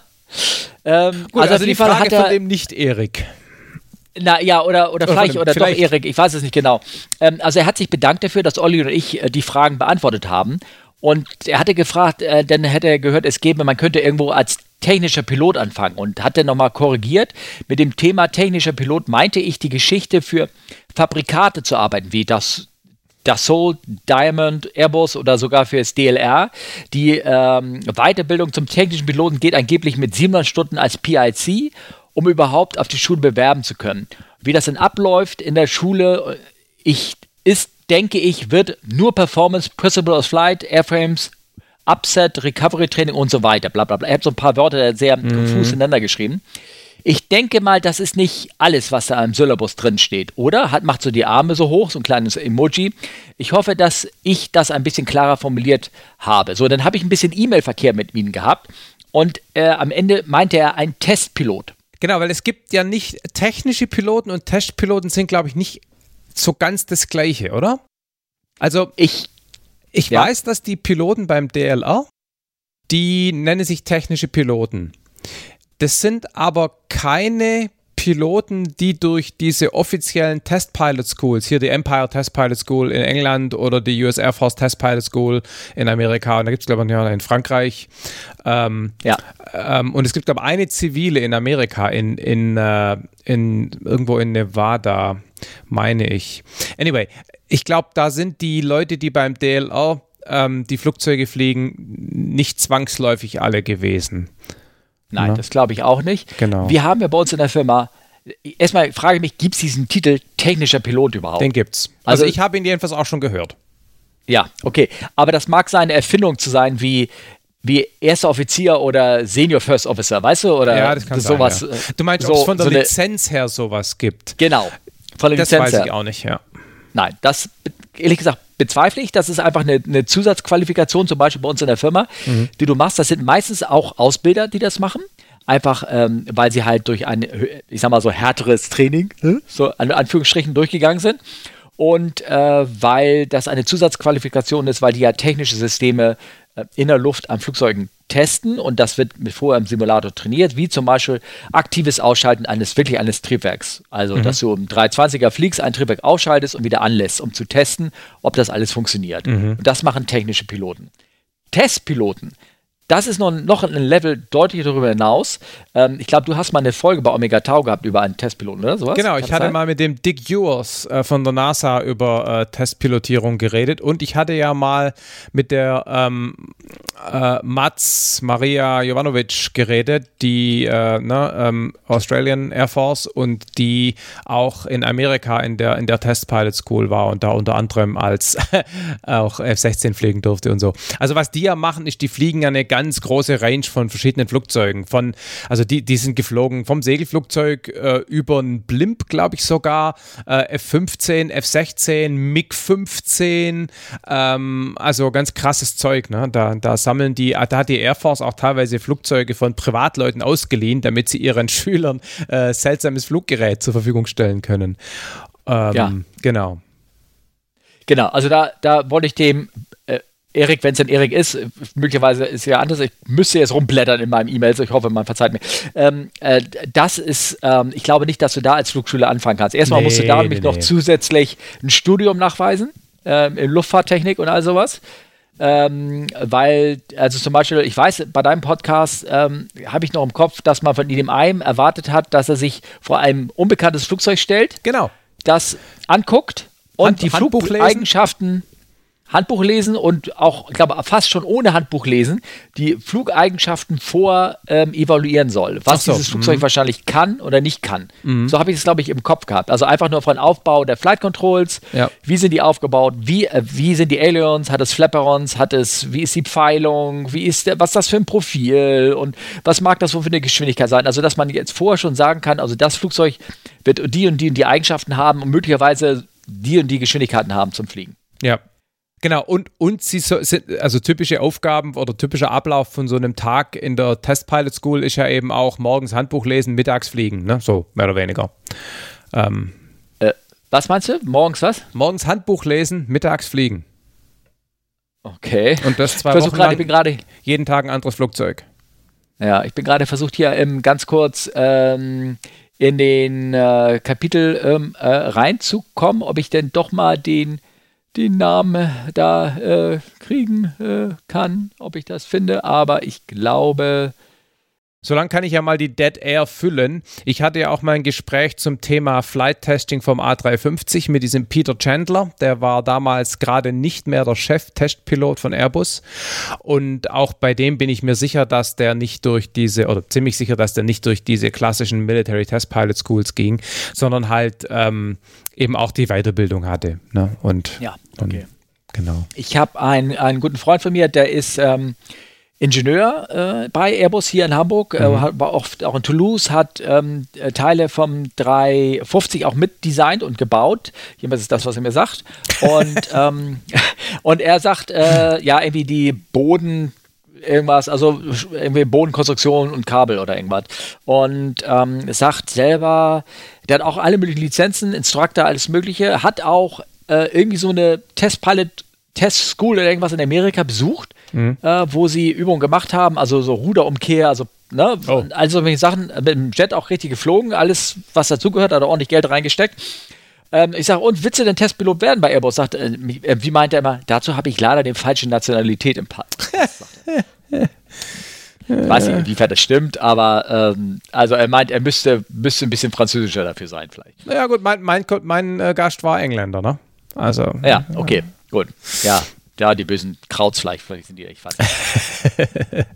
aber vielleicht ist das auch nur äh, sein, seine Erklärung oder irgendwie sowas. Ne? Äh. Ja, ich hoffe, damit haben wir so ein bisschen, also das waren die, es war ja halt der eine Nachtrag zu einer Frage und äh, der eine ähm, ähm, sozusagen eine Antwort, Frage und das andere nochmal ein Nachtrag, den ich da gemacht habe. Und äh, ich hoffe, wir haben das damit ein bisschen beantwortet. Ich habe aber noch ein paar andere Themen natürlich aufgeschrieben. Ähm, ähm, ich bin das ja vorge... Ich wollte so manche Sachen mit Olli besprechen. Eine Sache gehe ich gerade zum Beispiel rüber. Ich denke, das mache ich dann mit Olli, weil das speziell die 777 angeht und den Fall der United, der, von dem Triebwerk. Dann bin ich letztens, und ich glaube, mh, ich weiß nicht, wie mir das passiert ist, bin ich über irgendwie so eine Frage gestolpert irgendwo oder gesehen, irgendein Incident, wo es darum geht, ähm, war ein Flugzeug mit aus, mit teilweise ausgefallenen Fahrwerk äh, gelandet. Das heißt, nach der Landung liegt es natürlich irgendwie schief auf der Bahn, weil ein Fahrwerk ist ausgefahren und das andere nicht und so. Und dann kam mir so die Idee dabei, haben wir eigentlich jemals über die Rutschen gesprochen, also wie das ist, kann man so eine Rutsche in dem Fall, so eine Notrutsche von so einer Tür, kann man in dem Fall ausbringen oder nicht? Oder gibt es da Einschränkungen? Also du meinst, weil, in der weil, Art? weil die Tür möglicherweise, weil das Flugzeug schräg liegt, weiter über dem Boden ist, vom Boden weg, als die Rutsche quasi konstruiert ist. Also Genau, also die, oder, oder sagen wir mal so, wenn das Fahr Hauptfahrwerk auf der einen Seite fehlt, Ja. dann ist es ja so, dass es ähm, ähm, ähm, dass liegt er es auf auf ja, dann wesentlich flacher ist. Ne? Ja. Und dann ist es keine, keine richtige Rutsche mehr, sondern so, ist ja, ja. so ein bisschen was anderes. Ne? Geht das denn immer noch? Oder mm, andere Teil ist, wenn das Flugzeug mit dem ganz, der krasseste Teil ist, wenn es hinten auf dem Schwanz liegt aus irgendwelchen Gründen, weil es Mhm. da irgendwie hängen geblieben ist oder sowas. Wie sieht es denn da aus? Kann man da äh, was machen? Und ich habe jetzt ich muss mal ganz kurz, Entschuldigung, da ist meine Vorbereitung jetzt gerade wieder total kaputt gegangen, weil ähm, weil ich ein bisschen spät aufwaren. Es geht auch, äh, dann habe ich ähm, eine sehr gute, ah da, ich habe es gefunden, ähm, sehr gute Bekannte von mir gefragt, nämlich meine Frau, wie das denn ist, so mit den Kommandos, äh, wenn das denn ähm, ähm, ist. Ich mache das mal in ein neues äh, Fenster biegen, so dann habe ich da sowas. Äh, welche Kommando das ist und dann meinte sie auch nur, oh, die, das ist teilweise die Pest, die Hölle. Am schlimmsten ist der Jumbo, wie da so die Türen sind und wie sie wie man da welche Kommandos geben muss oder sowas. Also, ich habe das mal ein bisschen zusammengeschrieben. Ähm, du, äh, Markus, hast gesagt, ja, nee, da habe ich mir auch noch keine Gedanken darum gemacht. Das finde ich ja sehr entspannt. ich habe keine Notrutsche in meinem Segelflieger. Nee, Ihr habt keine Notrutsche. Es gibt auch viele Flieger, die haben gar keine Notrutsche. Wenn du so eine Turboprop von äh, irgendwas oder so eine, sagen wir mal, ähm, so ein kleiner Canadair-Jet, der hat keine Notrutsche. Da, wenn, wenn du da die Tür aufmachst, die fällt ja mit der Treppe praktisch Ja. runter. Und da hast du deine Treppe drin, das heißt, du brauchst auch keine Notrutsche. Ja. Du kannst einfach so Ja. rausgehen. Und wenn die hinten eine Tür haben und sowas, gibt auch welche, die hatten hinten zum Beispiel die, die Triple, Quatsch, die Triple, sondern die 727, die gute alte 727, da ähm, die hatte einfach eine Treppe ja hinten im Schwanz. Die ist, hast du ausgefahren und dann kannst du da zu Fuß einfach rausgehen. Genau, also nach hinten zeigend, ne? Ja, je Ja. nach hinten zeigt er aus. Ja. Dann gibt es ja die ähm, DCMD9, Du meinst DC9 die, oder sowas. die Die hat, DC9, MD83, MD Genau. 390, genau, und Boeing 717. Das Zeug, was Captain Jeff fliegt. genau, das ähm, mache ich jetzt aus dem Kopf. Mache ich jetzt gerade aus dem Kopf. Ich weiß nicht, ich habe das nicht nachgelesen. Da, die haben auch hinten einen Ausgang. Mhm. Ähm, da fliegt hinten der Cone weg. Also hier hinten praktisch das, das letzte Ende vom, vom Triebwerk, äh, vom Flugzeug. Ähm, die aerodynamische Verkleidung geht weg und dann hast du hinten eine Tür und dann kommt da eine Rutsche raus. Mhm. Kannst du also zwischen den Triebwerken dann hinten runtergehen, sozusagen. Ja. Also, ich, ich, ich fasse das mal zusammen. Also, ähm, man kann grob zusammengefasst sagen, dass egal wie der Flieger auf dem Boden liegt, du könntest ja dann so argumentieren, wenn ich da so anfliege und bei so einer 737 oder, oder 320 und es fährt nur, ähm, sagen wir mal, ähm, nur das Nasenfahrwerk aus oder nur ein Hauptfahrwerk bleibt drinne, dann hast du nur zwei Beine. Ist es nicht besser, alles einzufahren, damit du gleichmäßig dann landest und dann, aber du dann auch gleichmäßig die Rutschen wieder ausbringen kannst? Nein, du landest immer mit so viel Fahrwerk, wie du, wie du rauskriegen kannst, ähm, weil das einfach viel besser ist. Ähm, und äh, die ganze, alles, was Funken verursachen kann und alles vom Boden weghältst, auch wenn, du- auch wenn du schief aufkommst. Und du kannst in der Regel auch jede Rutsche dann rausbringen.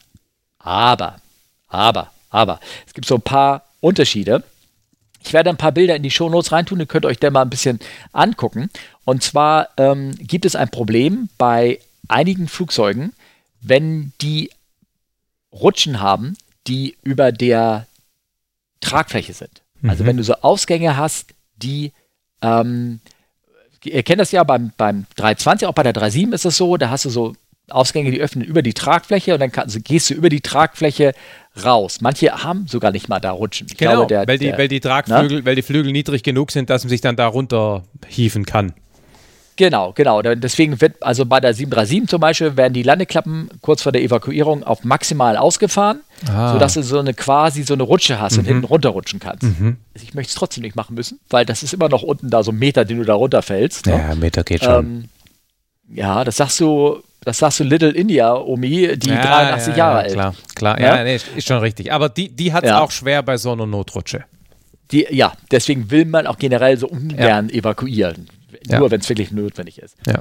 Aber so ein 320 oder sowas, der hat, ähm, der hat da so eine Tragflächenrutsche, so eine Rutschenrampe.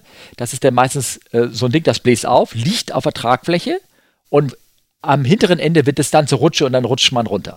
Kann man sich so grob vorstellen. Ne? Erstmal musst du über die Tragfläche gehen und dann ähm, die Tragfläche runterrutschen. Das heißt, zuerst ist es eher wie so, ein, wie so eine große Luftmatratze mit so Geländer aus Luft, Polstern sozusagen, die dich wegdirigieren von der Tragfläche, sondern nach hinten und dann wird das hinten zu einer Rutsche und dann rutscht du runter und rennst du weg. Ja, genau. Denn da- das ist zum Beispiel beim 380er, wenn man sich das mal so anguckt, wo die Türen so angebaut sind, nämlich dass sie teilweise ja so angebaut sind, dass sie, ähm, dass sie die Upper Deck rutschen und dann hast du Lower Deck rutschen und jetzt kannst du dir vorstellen, wenn die rausgehen, dann gehen die so übereinander, die Rutschen. Sind die Türen auf der, an der gleichen Stelle quasi? Nee, eben, die sind versetzt, Ah, aber eben, nehmen wir mal genau, an, das- eben. Die sind, die sind schon versetzt, aber jetzt, du, du kannst auf dem, auf dem 380 zum Beispiel, steigst du über die Tragflächen aus und rutscht nach hinten weg. Mhm. Das heißt, du drehst ja um 90 Grad, biegst du ab. Ja. Und über dir sind auch Türen. Das Ja. heißt, wenn du nach oben gucken würdest, würde die andere Rutsche über dir rübergehen. Du bist wie so ein Tunnel drin, weil oben dir ist natürlich die andere Rutsche. Geil, okay. So, und das ist immer noch so gebaut, dass selbst wenn das Hauptfahrwerk nicht ausgefahren ist, du da immer noch runterrutschen kannst. Also die, die Ste der Steigwinkel steil genug ist, dass es noch rutscht. Genau, oder die Rutschen liegen dann nicht so aufeinander, dass der Weg Okay. blockiert ist. Mhm. Na? Weil, wie gesagt, die eine Rutsche knickt um 90 Grad Ja. nach hinten ab und geht unter der anderen Rutsche durch. Und wenn das, der, also da hat man da so ein bisschen das so schon so konstruiert, dass man gesagt hat, spielt keine Rolle. Mhm. Nicht so beim Jumbo. Ich sag mal wieder, diese alten Boeings, ne, diese alten Kisten, die man irgendwie Mhm. designt hat in den, äh, manchmal schimpfe ich auf die Dinger, deswegen schimpfe ich mal auch gerne auf die 777, weil die wahrscheinlich auch irgendwie eine alte Großvaterrechnung drin hat. Na, If it's ähm, Boeing, I ain't going. Oder so ähnlich geht Ja. auch dieser Spruch. Ja, genau. Das sagt ja, wie heißt er in diesem Airline Pilot Guy Podcast hier? Der. Äh, ja, das, nee, aber wie sagt unser Engländer, wieso fällt mir jetzt der Name nicht Der ein? Nick. Nick, Captain Nick sagt, hey guys, build something modern, please. Weißt du, der sagt ja, Ja. auch immer, macht, baut doch mal was Modernes. Ja. Also bei dem 80er spielt es überhaupt keine Rolle, ob du, du, ob du äh, mit oder ohne Fahrwerke landest, wie viele Teile der Fahrwerke ausgefallen sind, das spielt überhaupt keine Rolle. Beim, beim Jumbo, und jetzt mache ich mal so lange Rede, kurzer Sinn. Da, deswegen habe ich mal aufklären lassen, nämlich ähm, ist es so, ähm, wenn du ohne Hauptfahrwerk landest, kannst du die Rutschen nicht mehr benutzen, weil Oh. sie die hinteren Rutschen blockieren würden. Die würden sie anheben. Okay. Ne, kann, könnt ihr vorstellen, du, bist, du liegst flacher. Ja. Wenn du jetzt diese Rutsche ausbringen würdest, die würde aufblasen und die andere Rutsche von, dem, ähm, von der Tür, die dahinter ist, die ist ja, das ist ja dieselbe Ebene. Ja. Die haben ja kein Upperdeck da sozusagen. Da würde die Rutsche, wenn du die ausbringst, die würden gegeneinander kollidieren, Mhm. Scheiße. weil sie ja. nicht unter die anderen durchgehen kann Ja. und würde dann ähm, die, die noch eine Tür, also würde praktisch zwei Ausgänge unbenutzbar machen, rutschentechnisch. Mhm. Also würden sie nicht benutzt werden können. Mhm. Deswegen müssen die Flugbegleiter ähm, unterschiedliche Kommando geben, ob das Flugzeug normal evakuiert wird, evakuiert wird, wenn das Fahrwerk nicht äh, ausgefahren ist, oder evakuiert wird, wenn es im Wasser gelandet ist. So ein Ditching. Mhm. Jetzt, ich stelle mir das immer so vor, ihr sagt immer so, ah, Flugbegleiter, Saftschubsen ist ja nur äh, gar nichts. Also, ich, ich sage dir mal, das musst du jetzt in der Hektik können. Du müsstest in der Hektik können. Also, Evakuierung mit einem Hauptwerk, Türwerk, Tür, drei, die Dreiertür. In Englisch und in Deutsch. Mhm. Sagen, zur Rutsche laufen, springen, rutschen, unten stehen bleiben. Passagiere auffangen und wegschicken. Jetzt natürlich nochmal in Englisch. Das wäre das normale Kommando. Mhm. Wenn du Evakuierung ohne Hauptfahrwerk, springen, auf die Tragfläche bleiben, Passagiere auffangen, nach hinten wegschicken. Aber leider nur für die ersten beiden Passagiere. Die nächsten beiden Passagiere musst du folgendes sagen: Springen, nach hinten laufen, rutschen, unten stehen bleiben, Passagiere auffangen und wegschicken. Ich hab's Dann, jetzt schon wieder alle vergessen. nachfolgenden Passagiere, sagst du dann, springen, nach hinten laufen, rutschen, weg vom Flugzeug. Und das bitte auch nochmal in Englisch. Und das in der Hektik. Irgendwie sowas. Ne? Ja. Wir haben ja noch ein zweites Problem. Ich habe es ja schon erwähnt. Was ist, wenn wir im Wasser landen? Mhm. Da kannst du die Rutsche nämlich auch nicht benutzen über der Tragfläche. Aber die anderen schon, die werden ja dann als Rettungsboot verwendet quasi. Die werden ein Rettungsboot, aber diese, und das ist generell geht für jede Rutschen-Rampen-Kombination, wenn du sie, die kannst du im Wasser nicht als, Mhm. das sind keine Flöße, weil das eine Rampe drin haben. Die sind deformiert, wenn sie im Wasser schwimmen, die, Mhm, der, mhm, das, das, da kannst du dran festhalten, bei mir kannst du nicht dran festhalten. Also, wenn du dann ähm, im Wasser landen solltest, beim Jumbo, Dreiertür, müssen sie folgendes sagen. Schwimmweste aufblasen, springen, auf die Tragfläche bleiben und Passagiere auffangen. Aber nur die ersten beiden. Den nächsten Passagier, ich wiederhole nochmal, nicht die nächsten beiden jetzt, sondern den, nur den dritten Passagier, sagst du dann, Schwimmweste aufblasen, springen, Notseil in die Öse hängen. Ach so, ein Notseil, das drückst du dann in die Hand. Und alle nachfolgenden Passagiere kannst du dann sagen, Schwimmweste aufblasen und springen, am Notseil festhalten. Ja. Das machst du natürlich mitten auf dem Atlantik, Ja. nachts, ist Nachts, klar. klar. Ist klar. Ne? Und immer bedenken, dass der Sprung auf die Tragfläche ein Meter ist. Okay. Also Augen auf bei der Sitzplatzwahl. Ja. Oder ähm, nicht in Flugzeuge einsteigen, die notwassern. Äh, genau, das sowieso. Also das tut ja nicht so gut. Ah, du hast mir gerade hier ein Foto rein Ja, ich habe da ein äh, Bild gefunden vom- von der Rutschenkonfiguration vom 380. Ja, da kannst du das mal gucken. Da sieht man auch schön mit dieser Rutschenrampe Ja, ja, und dann genau. sieht man auch, wenn ihr euch das später aufgucken wollt, dass ähm, die ähm, dass diese Rutschen-Rampen-Kombination, dass die nicht als Floß geeignet sind. Ja, Alle ja, anderen sind Flöße, Ja. aber das andere sind Flöße. Und, Und- und- noch ein Highlight der Technik, ähm, das möchte ich auch noch erwähnen, den haben wir das Thema, da glaube ich, äh, hinten gehabt. So eine Rutsche vorne an der Einsertür, das ist die erste Tür beim Flugzeug. Wenn der Flieger hinten auf das Heck gekippt ist, dann Mhm. hängt das da nochmal so ein paar Meter in der Höhe und dann wird die Rutsche so steil und auch teilweise zu kurz, Mhm. dass du da keinen mehr mit frohen Gemutes runterschicken kannst. Deswegen fährt bei nur beim 800er Jumbo oder beim 380er dann so eine Extension vorne aus. Die macht die Rutsche dann noch ein bisschen länger. Ja, so eine Rutschenverlängerung nennt sich das. Ja. Die kannst du natürlich, ist ein moderner Flieger, A380 löst sie automatisch aus, ist klar. Mhm. Ne? Ähm, Das amerikanische Äh, beim- Glump. da musst du, da musst du nochmal auf den Knopf drücken. ist Okay. Klar. immerhin, immerhin musste ich von Hand pumpen. So. Ja, ja. Und nur mal sehen, wie das intelligent gebaut ist. Beim 380er, ähm, diese Dinger, wenn du diese Extension ausgefahren hast, dann sind das keine Flöße mehr. Mhm. Also kannst du sie nicht mehr als Floß benutzen. Deswegen, wenn du den Ditching-Button drückst, ne, bei Airbus, Mhm. dann wird diese Funktion gleich inhibiert. Dann kannst du sie gar nicht automatisch aktivieren. Mhm. Also es ist alles, es ist an alles gedacht. Alle Fälle werden da immer so ein bisschen, bisschen bedacht. Ist das nicht schön? Super. Ja, ist nicht schön. Ne? Du, Frage. Ähm, wir haben ja gerade Ja? gesagt, wenn nur ein Hauptfahrwerk rausgeht oder ja, ähm, dass Mhm. man dann eben mit einem Hauptfahrwerk landet. Ähm, Ja. Man hat ja dann trotzdem, sagen wir mal, gewisse Schwierigkeiten, den Flieger, also möglicherweise auf der Bahn zu halten, weil die eine Seite mit dem Triebwerk, das da auf dem Boden streift, natürlich mehr bremst als auf der anderen Seite. Übt ihr das im Ja. Simulator? Ist das ein Szenario? Also man kann es ähm, eingeben, ja, und ähm, ist natürlich die Frage, wie realistisch das ist, Ja, aber gut, du kannst alle möglichen Funktionen eingeben, welches Fahrwerk ähm, drinne ist oder nicht drinne ist. Also das geht, das ist eins ähm, der Modi, die man da durchspielen kann. Ja, genau, Mhm. genau. Und ist klar natürlich, dass wenn, wenn auf der linken Seite das Fahrwerk äh, nicht ausgefahren ist, dass du dann ab einer bestimmten Geschwindigkeit kannst du den Klar. äh, Langsamkeit, wenn die aerodynamische Wirkung vom Ruder äh, nachlässt, kannst du den Flieger eigentlich kaum noch auf der Bahn halten. Aber auch da gibt es Videos, ähm, kann ich auch gerne mit reinlegen, ein ganz bekanntes auch von so einem TNT, ähm, TNT, ist das so eine Frachtgesellschaft mal gewesen. Die ähm, ähm, sind auch ohne ein Fahrwerk äh, mal gelandet. Das haben sie leider bei der Diversion beim niedrigen Go-Around an einem anderen Flughafen liegen gelassen. Ja, die sind irgendwie bei beschissenem Wetter sind sie, äh, klar, keine Ahnung, in Glasgow wollten sie runter, go around, sind zu dicht gekommen oder haben Bodenberührung gehabt, haben ein Fahrwerk wurde abgerissen und dann sind sie zum nächsten geflogen und da sind sie dann, also sie hatten da nicht mal einen zum Ausfahren, ne, sozusagen.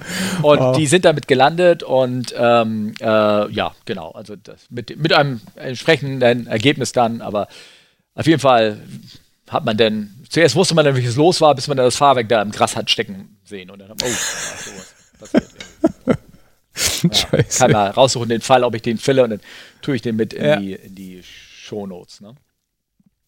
Ähm, genau, das wird trainiert, das wird alles gemacht und ähm, es ist eine spannende Sache. Mhm. Hm. Hm. Ja, Zu Schubumkehr hattest du auch noch eine Frage hier, ne? und zwar ich wurde was äh, gefragt. Genau, so meinte Ja. ich's. Logisch. Genau, und zwar ähm, hat äh, der Alexander at 00 Miner hat ähm, folgendes geschrieben. Ähm, er hat auf einen alten Fall referiert, einer ähm, Incident mit einer 777 in, von Singapore Airlines in München. Mhm. Das ist ein sehr spezielles Autopilot, Autothrust Cut 3 Thema. Das ist ein sehr interessanter Fall. Ähm, ich habe jetzt versäumt, da ehrlich gesagt nochmal genau reinzugucken. Ich wusste mal ziemlich genau über den Fall Bescheid, aber ich müsste da wirklich aus meinem Gedächtnis irgendwie rauskrimmeln. Es war aber so ein bisschen, so ein bisschen das Problem, dass ähm, ähm, da der ähm, Autoschub, äh, der Autostraße, die wollten Go-Round machen, glaube ich, und äh, hat nicht, na ist egal, lange Rede, ich will darüber, jetzt schwafel ich darum. Auf jeden Fall ähm, hat er dann weitergefragt. Ähm, denn diesen anderen, äh, Alexander, diesen anderen Thema mit der 777, den schiebe ich mal zurück in den nächsten Podcast, Ja. wenn Olli mit wieder dabei ist, weil das ist ja dann 777-Thema Genau. und da kenne ich ja nicht, das ist ja Boeing, da kann ich, kann ich. Wobei ich habe mir, hab mir das angeguckt, die 777 ist von der Logik da sehr der alten 737 eingeglichen und aufgebaut. Das ist ja, wie soll ich sagen, Philosophie bei jener Firma aus Seattle, dass man Dinge, die mal funktioniert haben, nicht ohne Not ändert. Na, das, so würde ich das gar nicht mehr sagen. Es macht natürlich den Wechsel auch leichter. Ja, eh, schon klar, das ist ja Teil des, das, das ist ja mit ein Grund, warum man Dinge ohne Not nicht ändert. Das macht Airbus ja, Ja. genauso. Die Common Cockpit Strategy ist da ja ähnlich. Der Vorteil bei Airbus ist, dass sie nicht seit 1825 Flugzeuge bauen und deshalb nicht von so, von so, von so, von ganz arg lang her alten Grusch beibehalten müssen. Oder, oder warum man so sagen muss, dadurch, dass sie das ähm, total halt ähm, auf mehr Software Ja. oder das, das, praktisch das Flugzeug, das reale Flugzeug von einem Modell, Soft-Modell Genau. Flugzeug getrennt haben, Ja. ähm, es spielt das keine, nicht ganz so mehr so eine Rolle Genau. wie die aktuelle Aerodynamik an dem an Also sie können ein, ein, ja ein, ein, synthetisches Flugzeug fliegen lassen, das für alle physikalischen Flugzeuge, zumindest in gewissen Grenzen, das gleiche ist. Ja, genau. Und, und das, das muss ja Boeing mittlerweile auch machen, weil die, der, die, die 747-8, die hatte extra so eine Logik, wenn die Klappen ausgefahren sind, so eine Logik drin, da wird irgendwie, greift auch eine Software ein, die das Ding sich dann so fliegen lässt wie eine 747-400. Mhm. Also, damit das dann eine, eine ähnliche aerodynamische, fliegerische Eigenschaft hat. Also, ja. auch da wird überall, obwohl noch alte Seilkabel und Hydraulikzylinder sind, wird so viel rumge, von der, von der Technik schon so viel da rumgefuscht, damit das, nein, ja. Fusch ist falsch gesagt, aber so viel rumgemacht, dass, ja. damit das geht. Also, er hat folgendes Frage gestellt. Auch wenn ihr mal noch ein Thema für den Podcast sucht, mich würden mal Details zum Umkehrschub interessieren. Die Funktionsweise ist zwar bekannt, aber über Dinge dafür fragen, wie groß der Bremseinteil ist. Wie dolle kann der Bremsweg verkürzt werden? Darf man den Umkehrschub für die Berechnung mit einplanen? Gerade bei den kleinen Maschinen 737 fiel mir auf, dass die Piloten öfter stark in diesem Eisen gehen. Ohne in Umkehrschub. Die Eisen gehen, wollte er, glaube ich, sagen, oder? Ja, ich habe ich hab das extra mal so langsam vorgelesen, dass ich versucht habe, wirklich ich kann ja, ich kann ja, ich bin ja, also, mich könntest du nicht zu einer, ich dürfte nichts vorlesen, ich kriege das ja nicht hin. Äh. Aber ich bin doch Rudolf Steiner Schule, ist egal. äh, ja, kannst du mal was erzählen über die Schubumkehr, Herr Völter? Ich? Ja, du bist auch ein Doktor, ja. Genau, genau ich bin Doktor, ich bin Schubumkehr, ich habe über Schubumkehr promoviert. genau, so Ja, genau, richtig, ja. Genau. Naja, was, also was ich glaube zu wissen, ist, dass die ähm, Landung so geplant werden muss, dass man auch ohne Schubumkehr bremsen können muss dass man das aber ja. ungern tut, weil es Bremsen verheizt. Also wörtlich, ja. sie werden ja. heiß und werden verheizt. Also, ne, also dies, diese eine Frage, glaube ich, kann ich beantworten, ob man das einplanen darf. Die Antwort ist nein. Ja, nein. Also du brauchst für die Landedistanzberechnung wird die Schubumkehr sozusagen ähm, wird, nicht, ähm, äh, wird nicht gefordert ähm, mit äh, kleinen ein, nee, nee, für Landedistanz wird das generell, wird die Schubumkehr nicht gefordert. Ähm, das hat auch, ähm, die Schubumkehr ist am effektivsten, solange der Flieger noch schnell ist. Wenn das, das ähm, mhm. Delta zwischen dem produzierten Gegenschub und der Geschwindigkeit des Flugzeuges ähm, am größten ist, ist auch die Effektiv der Schubumkehr am besten. Je langsamer der Flieger wird, desto weniger Schub liefert oder Rückwärtsschub liefert die Schubumkehr. Deshalb ist es so, dass, die, also ich kenne es ja auch vom, aus Passagierperspektive, dass der Flieger aufsetzt. Man merkt sofort, dass die Spoiler rauskommen, dann relativ zügig der Schubumkehr. Äh, Lärm äh, quasi anfängt und der dann aber dann auch nach, keine Ahnung, 10 Sekunden wieder aufhört und dann wird nur noch gebremst. Genau, richtig. Ähm, der größte Effekt beim, also die besten Bremsen sind die Radbremsen, definitiv. Ähm, damit die hervorragendes leisten, wird halt als allererstes ist wichtig, dass man die Spoiler, äh, also die Störklappen oben auf der Tragfläche ausfährt. Die sind sehr effektiv. Also wenn man ähm, mal einfach nur mal so aufsetzt, aber 3.7 war das gerne mal so, wenn du, ich sag mal, gelandet bist. Konkretes Beispiel, Hamburg auf der Landebahn 1.5, aber du musst ganz bis zum Ende rollen, weil dort der Parkplatz mhm. ist und die Bahn ist dreieinhalb Kilometer lang. Wenn du da ganz normal nach den ersten 300 Metern zückend aufgesetzt bist, dann hast du die Schubumkehr gar nicht ausgefahren, weil mhm. du brauchst sie nicht. Du kannst auch da weiter ausrollen. Ähm, du wärst am Ende, ohne irgendwas zu machen, wärst du wahrscheinlich am Ende mit, mit 50 km/h hinten angekommen. Okay. Einfach nur durch das langsamer werden. Mhm. Ähm, was du natürlich nicht willst, du willst vorher langsam abbremsen, schon erstmal runter auf eine sichere Geschwindigkeit und dann ähm, weiterrollen, sagen wir immer noch mit, mit 100 Stundenkilometer, also mit 50 K Knoten oder irgendwas, damit du dann ähm, die Bahn auch schnell wieder frei machst. Ja, also genau. Kreuzende Bahn, die ja. und sowas. Ne? Ja. Aber wenn du dann gesagt hast, Mensch, das, das geht, hier wird man ja mal wirklich schnell langsam. Ne?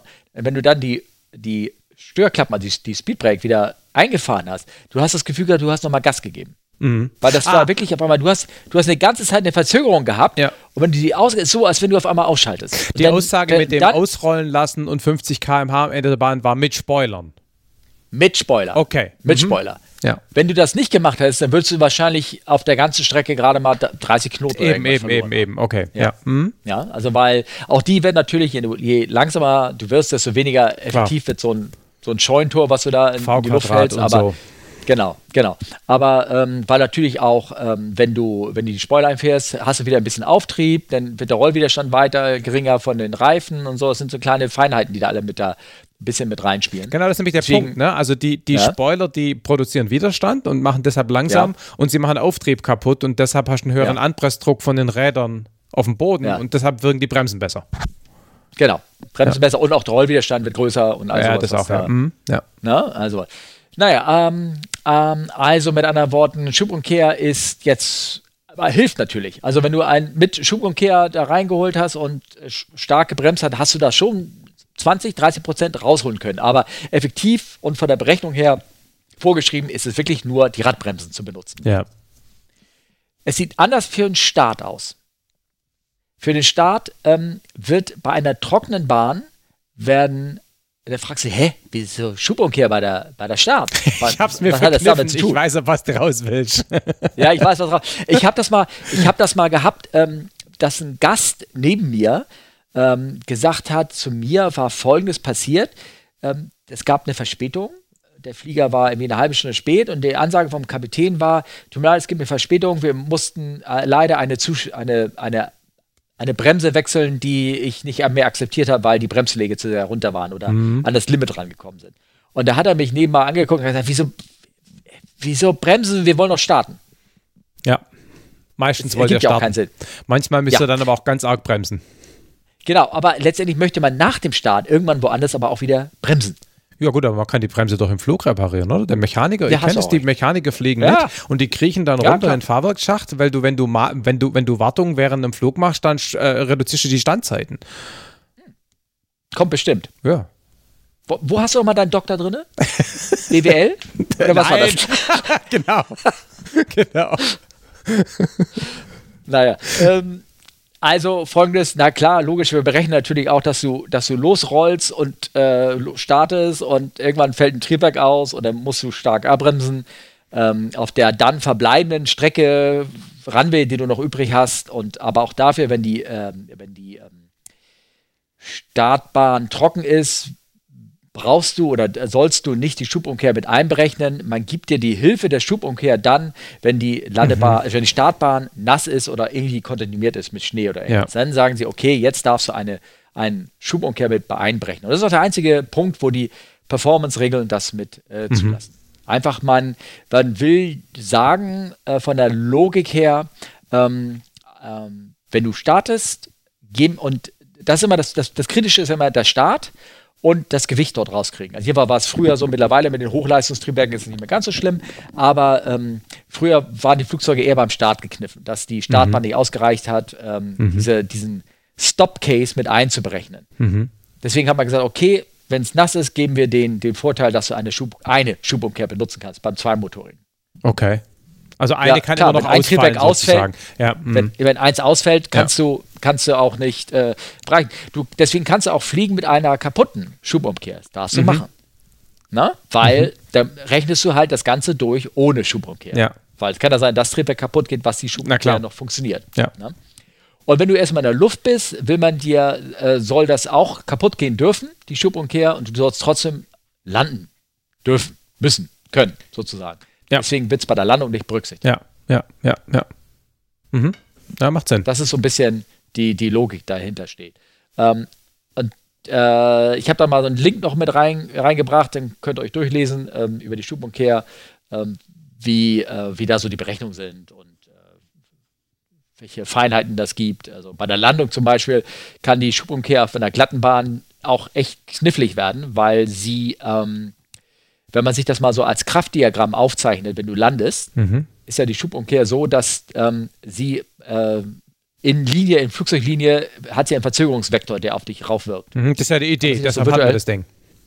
Genau, aber der ist parallel zum Flugzeug. Und wenn du irgendwie durch Seitenwind oder der Flieger ins Rutschen kommt und jetzt seitlich auf der Bahn rutscht und du weiter die Schubumkehr betätigst, kannst du ja diese Komponente aufteilen in eine seitliche Komponente, die dich von der, von der Startbahn zieht und eine, die dich langsamer werden lässt. Du meinst, wenn Das der Flieger heißt- schräg steht? wenn, der, wenn, du, wenn du raufkommst und du verlierst ein bisschen Directional Control, das heißt, Ah, okay. du Mhm. kommst, na, du kommst irgendwie schräg auf und Ja. du merkst, du rutscht, also du rollst nicht mehr in einer Linie, sondern fängst ein bisschen zu gieren auf der Landebahn an, ne, weil die Reifen keinen Kontakt mehr kriegen und Ja. du fängst so seitlich an zu rutschen. Seitenwind zum Beispiel, bist gelandet. Ja. Und der, Seiten, der Wind dreht dich so seitlich ran, aber die Masse trägt dich natürlich immer noch geradeaus Ja, weiter. genau. Das heißt, du rutschst so seitlich. Ja. Aber wenn du dann Schubumkehr trägst, oh, ich will langsamer werden, kann es sein, dass diese Schubumkehr dich zur Seite wegzieht von der Bahn. Das heißt, instinktiv wird uns antrainiert, dass wenn du auf einer glatten Bahn landest und der Flieger fängt sich an zu drehen, du fängst seitlich an zu rutschen, heißt es Schubumkehr zumachen. Mhm. Und wieder versuchen mit den Radbremsen den Flieger gerade zu ziehen und dann wieder Schubumkehr wieder aufmachen. Mhm. Ist Und- mir exakt so auch passiert schon. Okay. Gelandet Okay. auf dem Bobby und ich, der Flieger geht so leid und ich Schubumkehr, ich zugemacht.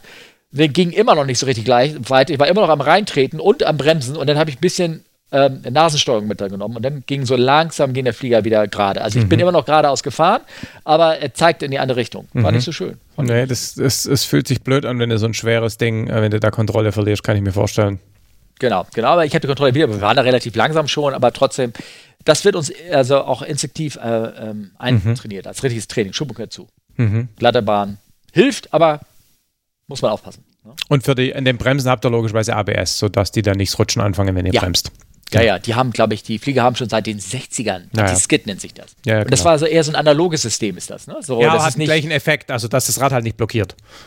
genau, genau. Das Rad blockiert nicht, aber es wird einfach der Bremsdruck. Es ist nicht diese Stotterbremse wie bei ABS, Ach so, ne, die er auf und zu macht, ja. sondern es wird einfach der Bremsdruck reduziert. Dadurch wirkt es, es ist analog, das meine ich damit. Ah, okay, also es wird einfach nur so schwach gebremst, dass er nicht blockiert.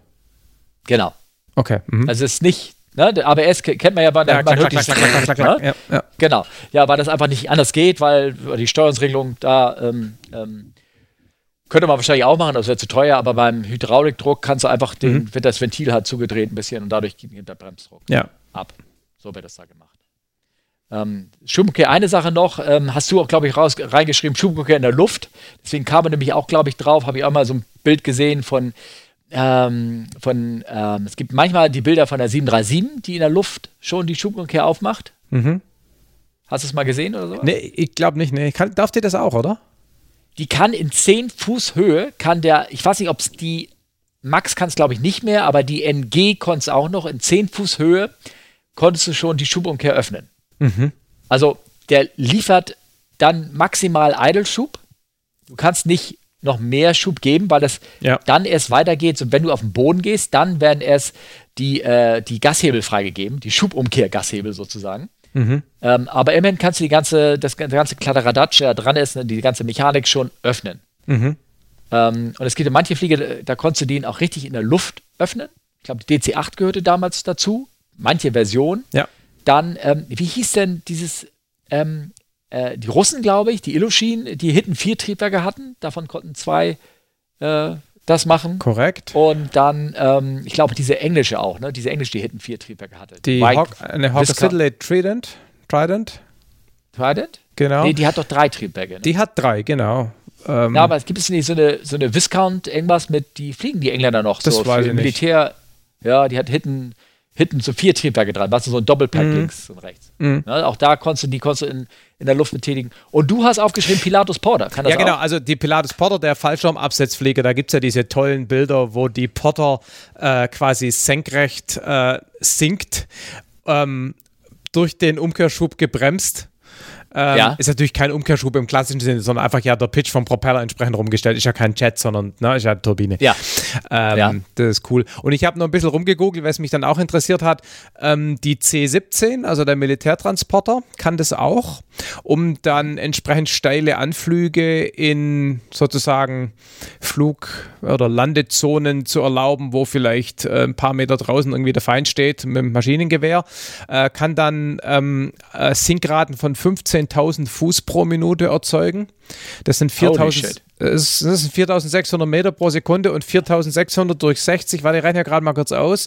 4600 durch 60, das sind, das sind 76 Meter pro Sekunde. Das ist schon echt super krass. Ähm, Ja. Das ist viel. Und Ja, aber äh, ich, also ich schätze mal, die haben da ganz starke Procedure, wie sie da aus dieser, aus dieser Ja, ja. Fallkurve wieder rauskommen. Ja, absolut. Muss früh genug anfangen damit, sonst geht's böse aus. Ne? Ja. Ähm, und was natürlich auch noch ein Flugzeug, das es auch noch gemacht hat, war das Shuttle Training Aircraft. Ich weiß nicht, ob das, ob das äh, Hörers kennen. Da ging es ja darum, dass die Shuttle-Piloten ähm, den Landeanflug trainieren sollten. Und der Shuttle landet ja als sozusagen Segelflugzeug, aber mit einer Gleitzahl von 1 zu Stein, wie wir zu sagen pflegen. Und damit so eine so eine Gulfstream 2, das quasi simulieren kann, haben sie das Fahrwerk ausgefahren, die Klappen ausgefahren, die Schuhbombe aktiviert ähm, und dann, ähm, keine Ahnung, Nase 45 Grad runter und haben damit die Anflüge trainiert. Gibt es tolle War das Videos. nicht eine Citation oder sowas? Nee, Gulfstream 2. Oder gab es. Mea culpa. Hast du wahrscheinlich gerade gesagt, ich habe es nicht gehört. Genau, habe ich auch gerade hier gelesen. Ja. Ähm, Ja, okay. Genau, und ganz früher hatten die sogar noch äh, an dem Flieger spezielle Klappen äh, ge- äh, äh, hingebaut, weil das Problem ist, dass die beim Shuttle, der, ja, der hat ja die Steuerklappen am Heck und ähm, wenn, wenn die Piloten ähm, Steuereingaben machen, dann drehen die sich nicht sozusagen, sondern sie werden nach oben und nach unten bewegt, weil der Drehpunkt so weit hinten ist. Und deshalb führt quasi, hat die Gulfstream, wenn man da Steuereingaben gemacht hat, hat es quasi von der, vom Pilotenarsch gefühlten Beschleunigung nicht gepasst. Und deshalb haben die Klappen installiert, sodass der Flieger quasi auch noch, wenn man zum Beispiel rechts, links oder rauf, runter steuern wollte, quasi nicht nur sich in der Orientierung verändert hat, sondern auch noch in der Höhe und im Sideslip-Angle, um, um dieses Gefühl möglichst realistisch zu erzeugen. Haben sie dann irgendwann wieder weggebaut. Aber coole Ja. Sache. Aha, ja, okay. Ich glaube, dass ehrlich gesagt, ich bin jetzt, das leider nicht ganz so verstanden. Aber vielleicht unsere Hörer ja auch nicht und könnt ihr auch nochmal nachfragen, oder? Genau. Ja. Ich habe es auch nicht verstanden, aber ich habe ich hab mich das mal eri- erinnert, dass mir das irgendwann mal einer erzählt hat. Achso, du hast doch bestimmt eine Folge dazu bei Omega. Ja, ich, hab, ich, ich, ich meine ja. Daher kommen ja. Ja. die ganzen dunklen Erinnerungen. Ja, ja, wie das ist.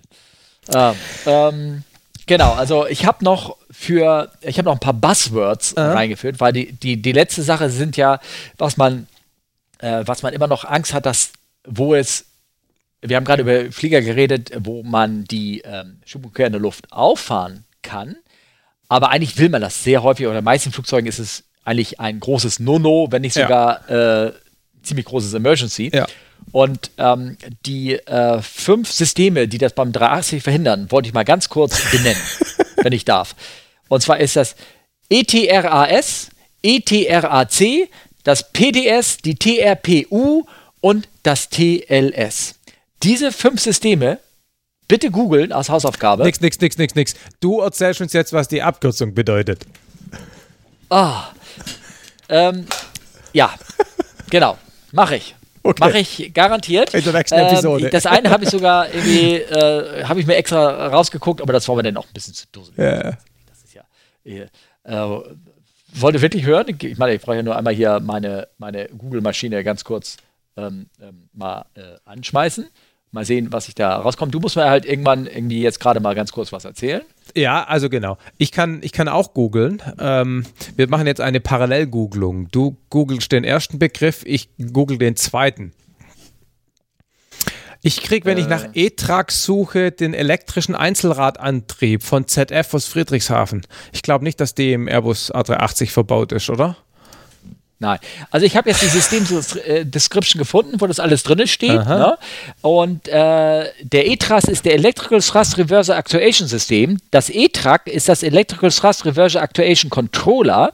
Die Power Drive Unit ist die PDU, logisch. Ne? Das Primary Locking System ist das PLS. Dann haben wir noch natürlich die Thrust Reverser Power Unit, die TRPU.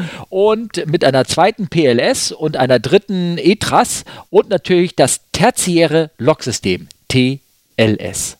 So, jetzt kommst du. Ich hätte da noch eine Frage, ernsthaft. Nein. Doch, nee, also wirklich ernsthaft. Ach so, äh, okay. Zur Abwechslung. Inwieweit müsst ihr diesen Kram als Pilot eigentlich wissen? Also du hast jetzt gerade sicherlich in irgendeinem Manual nachgeguckt, ne? Ähm, Ja. Aber ist das was, was ihr sozusagen äh, operativ im Hirn haben müsst, solche Systeme, oder ist das eigentlich nichts, was euch nicht, ne? Nein, also Okay. nein, also, äh, also ich, wüsste nicht, warum ich das jetzt also wissen müsste, weil ganz ehrlich, wenn da jetzt irgendwie ein Fehler auftaucht natürlich ähm, im, äh, im ECAM, also äh, Ja. und sowas und äh, aber selbst das wird uns nicht so detailliert präsentiert, dann können okay. wir immer noch nachgucken, was was Ja. los ist. Ich finde es ja toll, dass es aufgeschrieben ist, weil Ja, aus der Ingenieurssicht würdest du sagen, was sollen die dusseligen Kutscher da vorne das wissen? Das ist doch eigentlich die egal. verstehen sowieso Ja. nicht. Ja, und dürfen das auch nicht mehr anfassen, gar nichts. Ja, ne? ja, ja. Oh la la, uh, das ist gefährlich. Das ich nicht. Nee, ne? Push-Button. Ich drücke nur Push-Buttons. Ne? Plüschbatons. Nee. Ja, genau. Ja. Genau. Ähm, nee, also äh, klar, also manche Abkürzungen kommen immer wieder vor. Ne? Ja. Ähm, man muss sich auch ein bisschen immer ungewöhnen. Weißt du, bei dem einen ist die FCO die Flight Control Unit, bei dem anderen ist die FCO die Fuel Control Unit. Oh ja, okay. deutlicher Unterschied zwischen beiden Systemen. Ja. Also wirklich deutlicher Unterschied, aber ähm, äh, so manche Abkürzungen sollte man dann schon ein bisschen ähm, ja. kennen, sozusagen. Ja. Ja, genau. Cool. du hast da was reingepostet. Ja, ich meine, ich weiß gar nicht, wie, wie, wie, ob wir da jetzt noch. Also, du hattest ja, da gab es eine Frage vom Nibbler, äh, Twitter-Nibbler. Ja. Ähm, und es gab wohl da ein, einen Unfall, wo zwei Schiffe ineinander gecrashed sind. Und die Schiffe sind, ja. also Schiffe, ne, sind ja. nebeneinander hergefahren, so leicht versetzt. Ja. Und ähm, dann hat das rechtsfahrende Schiff eine Linkskurve eingeleitet, sodass es quasi in die Bahn des links von ihm fahrenden Schiffs gefahren ist und dann sind die zusätzlich kollidiert. Es war ein amerikanisches Kriegsschiff, habe den Namen vergessen. Und die Frage war, ähm, was ist da passiert? Wieso fährt er auf einmal eine Linkskurve? Hat der, ne, wieso, was soll das? Und vor allem, ja. wenn der anfängt, eine Linkskurve zu fahren, merkt es keiner und kann aufhören, die Linkskurve zu fahren. Und ne, äh, bei Schiffen passieren Dinge ja verhältnismäßig langsam. Ja, genau. Und ähm, ich habe dann nur kurz den Twitter-Thread von ProPublica da kurz überflogen. Und letztendlich hatte das was damit zu tun, dass das Schiff auch von verschiedenen äh, Steuerständen aus gefahren werden kann. Und zwischen genau. diesen Steuerständen kann man die Kontrolle übergeben und man kann sie auch nur teilweise übergeben. Also der eine steuert das eine, der andere steuert das andere. Und letztendlich, so wie ich das überflogen habe, ähm, waren die Leute auf der Brücke einfach überfordert mit der Frage, wann wer was jetzt steuern kann. Und äh, als Folge hat halt quasi dann niemand das Ruder rumgerissen, im wörtlichen und übertragenen Sinne. Und das hat mich eben ein bisschen interessiert an diese Geschichte in, in, in modernen Flugzeugen, dass da eben auch so viel Magic in irgendwelchen Assistenzsystemen drin ist, dass wenn dann da ein Fehler auftaucht, dass man dann als Pilot dann eben doch verstehen muss, wie dieser Fehler mit anderen Assistenzsystemen vielleicht zusammenspielt und was deactivated wird und was sich anders verhält und so weiter, damit dann im Fehlerfall richtig reagiert wird. Das fand ich eine interessante Analogie. Ja, vor allen Dingen, hier, ich glaube, in dem Teil, jetzt kommt auch so langsam das reingesehen. Möglicherweise haben wir sogar das Ding einmal ganz kurz sogar besprochen in den anderen Folgen. Es kann sein, äh, weil ich das auch irgendwie im Kopf hatte, dass halt hier hätte man das durch Training und durch einständige Dokumentation lösen können. Aber das hat sich irgendwie hier auch keiner so richtig ein bisschen vorgestellt, dass dieser Fall irgendwie auftreten könnte. Weil ich ja, ist ein sehr spannender Fall. Ne? Vor allem ja. dadurch im Schiffs Ne? Vor allem, mein, das Interessante ist ja so, so finde ich, so ein, so ein ganz philosophischer Punkt, dass man einerseits immer mehr Assistenzsysteme einbaut, die den Bedienern, also Piloten oder Schiffspersonal, ähm, Arbeit abnehmen, damit sie den Kopf freikriegen für andere Sachen. Und vielleicht auch Komplexität der zugrunde liegenden Mechanik oder Steuersystem oder Aerodynamik wegnehmen. Aber wenn dann was ausfällt, oder partiell ausfällt, dann muss der Pilot oder das Personal dann doch wieder verstehen, wie, also dann wird es sozusagen möglicherweise noch schwieriger, weil die zugrunde liegende ja. Komplexität durchscheint und das halb ausgefallene Assistenzsystem. Und, ja. und dann hat man die Situation, dass man im Normalfall mit einem sehr einfachen System arbeitet, aber im Notfall, der ja nur selten eintritt, ne, mit einem noch komplexeren. Und das ist ja. schon so ein bisschen so die Kehrseite von der Automatisierung. Also jenseits dieser Diskussion, ob man doch fliegen kann, wenn immer der Autopilot fliegt, das haben wir schon tausendmal diskutiert in allen möglichen Podcasts. Aber ich finde den Punkt eigentlich fast interessanter. Also ich würde fast hier sagen, hier sind wir bei modernen Flugzeugen schon so weit, dass ähm, man einfach ähm, die Assisten Assistenzsysteme, wenn ich sie mal so nennen kann, viermal einbaut. Ja, ja, damit, Und wenn ja. eins ein, eins nur so halb kaputt ist, dann wird es auch gleich ganz deaktiviert, dass du gar nicht in diese, in diese diese Ramification kommst, wo du halt die Probleme auf einmal woanders irgendwie auftauchen Aber, und du gar nicht weißt, was los ist. Miami Rick hat mir mal erzählt in der Episode, die ich mit ihm gemacht habe, zu den Flying the Big Boeings damals, glaube ich, da hat er auch den ja. Seven erzählt und ich kann es jetzt nicht mehr im Detail wiedergeben, aber irgendwie ist es halt so, dass das Ding so, einen automatischen, so ein automatisches System hat, dass wenn ein Triebwerk ausfällt, es automatisch das Ruder so ausschlägt, dass das Flugzeug dann doch geradeaus fliegt. Ja. Ähm, dass aber unter bestimmten Situationen, insbesondere bei der Landung, dieses System dann doch wieder irgendwie nicht mehr greift. Und man muss halt als Pilot verstehen, ob der Flieger jetzt in dem Modus ist, wo das System greift und man bei der Landung nicht aktiv was tun muss oder eben nicht. Ja? Und da muss man diese ganzen Modi und Interaktionen und Sonderfälle einfach kennen. Und wie gesagt, ähm, naja, finde ich. Und, und das meine ich halt so mit, ähm, das ist halt diese Hybridsysteme, ne? Ja, ja. Immer, die hat zwar Fly-by-Wire, aber sie hat irgendwie ja. Auch versucht, das konventionell zu lösen und dann kommst du halt in diese, in diese Ecken so Ja. gelegentlich rein. Die sind aber in der Regel ja bekannt und werden dann aber auch trainiert. Ja, ja, klar, klar, klar, klar. Aber es sind halt zusätzliche, in Anführungszeichen, trainierenswürdige Sondersituationen, ja, die man ohne Ja. das Assistenzsystem in der Form nicht hätte. Naja. Kürzlich Hast du noch übrigens- Kraft weiterzumachen? Ich wollte nur noch ganz kurz einen Kommentar. Ich habe kürzlich eine Podcast-Episode aufgenommen, noch nicht veröffentlicht, mit äh, jemand, der ein Fly-by-Wire-System in den Segelflieger eingebaut hat. Ähm, Ah. Das ist auch eine sehr coole Sache. Also es wird, ja, war eine spannende Diskussion. Ähm, die kommt noch der Folge Die oder kommt noch. Ja, ja, durftest klar, du die? bin Ja. gerade noch am Schneiden. Achso, genau. kann ja sein, dass du sie, äh, dass da irgendwelche der, der Hersteller des Fly-by-Wire-Systems da den, den, den, den Stecker gezogen hat oder irgendwie sowas. Nein. Nee, nee, nee, war, war ein Prof, der, Das- da, nie- da zieht niemand Ah, einen ja. Stecker. Okay. Aber war, Ah. war cool. Ah, okay. Ähm, Genau, Ja, sind also- ja schon fortgeschrittene Zeit, ne? Schritt. Hast du noch Kraft? Weil jetzt sind wir eigentlich in den Shownotes erst in der Mitte angekommen in dem Sendeplan. Ich, ich habe schon Kraft, aber ihr habt ja irgendwann mal gesagt, dass ihr irgendwie nur so eine Stunde oder so senden wolltet. Die haben wir natürlich schon so ein bisschen überschritten. Macht nichts. Ich habe auch schon längere Folgen gehabt. so Okay, es gut. ja Also von mir aus können wir schon noch weitermachen. Ja, und zwar, ich habe ah, so ein paar Sachen aufgeschrieben, die so ein bisschen so passiert sind oder nicht passiert sind. Es passiert ja Gott sei Dank, ja, genau. also Wenn Gott sei Dank gibt es keine Unfälle.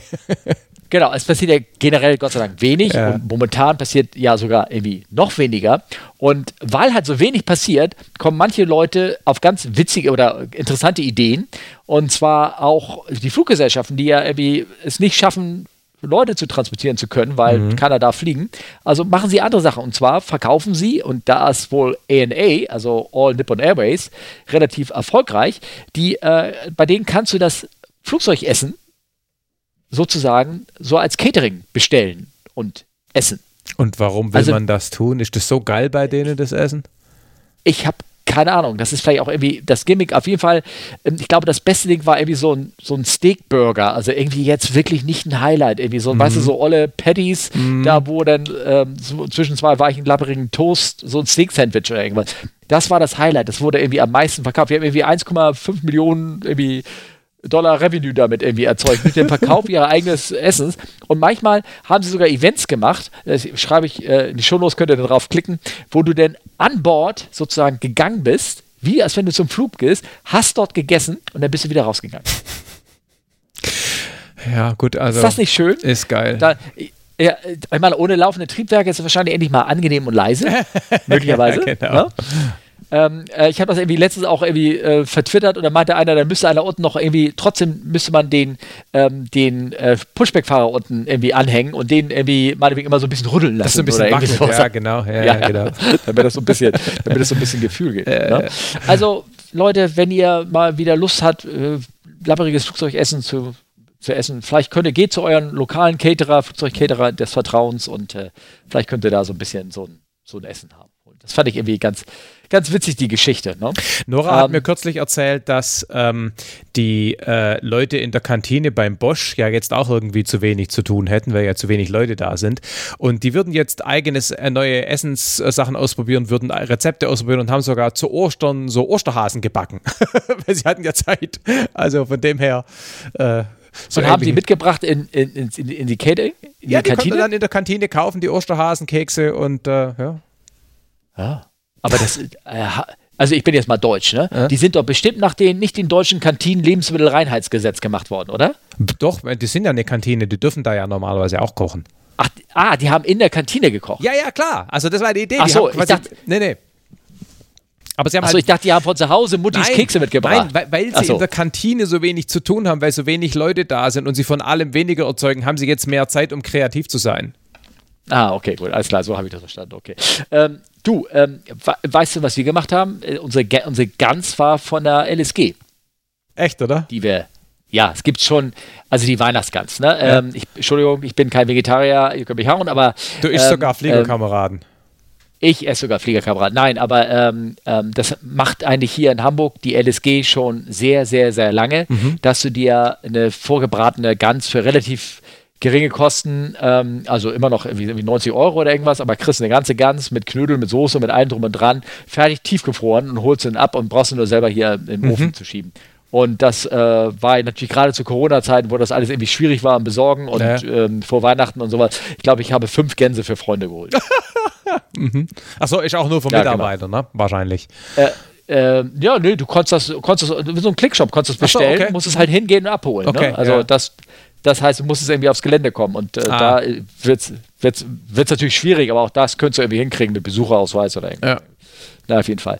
Also ich habe auch Flugzeugessen zu Weihnachten gegessen. Nein, Sehr gut. Das war schon eine ganz. Ja. Hast du Geschichte von ähm, äh, Air Kenya da gehört, dass sie auf dem, also der Frachter, dass sie auf dem falschen Flughafen gelandet sind? Nee, aber das passiert ja immer wieder mal, oder? Ja, ja. Auch der Dreamlifter ist auf dem falschen Flugplatz gelandet. Irgendwie sowas. Ja, und in Amiland gibt es doch irgendwo so, eine, so, einen, so einen Flughafen, wo ein paar Kilometer davor eine Airbase mit der gleichen Runway, Runway Orientation ist. Und wenn man dann aus irgendwelchen Gründen Visual anfliegt, kann man sich da ja mal vertun.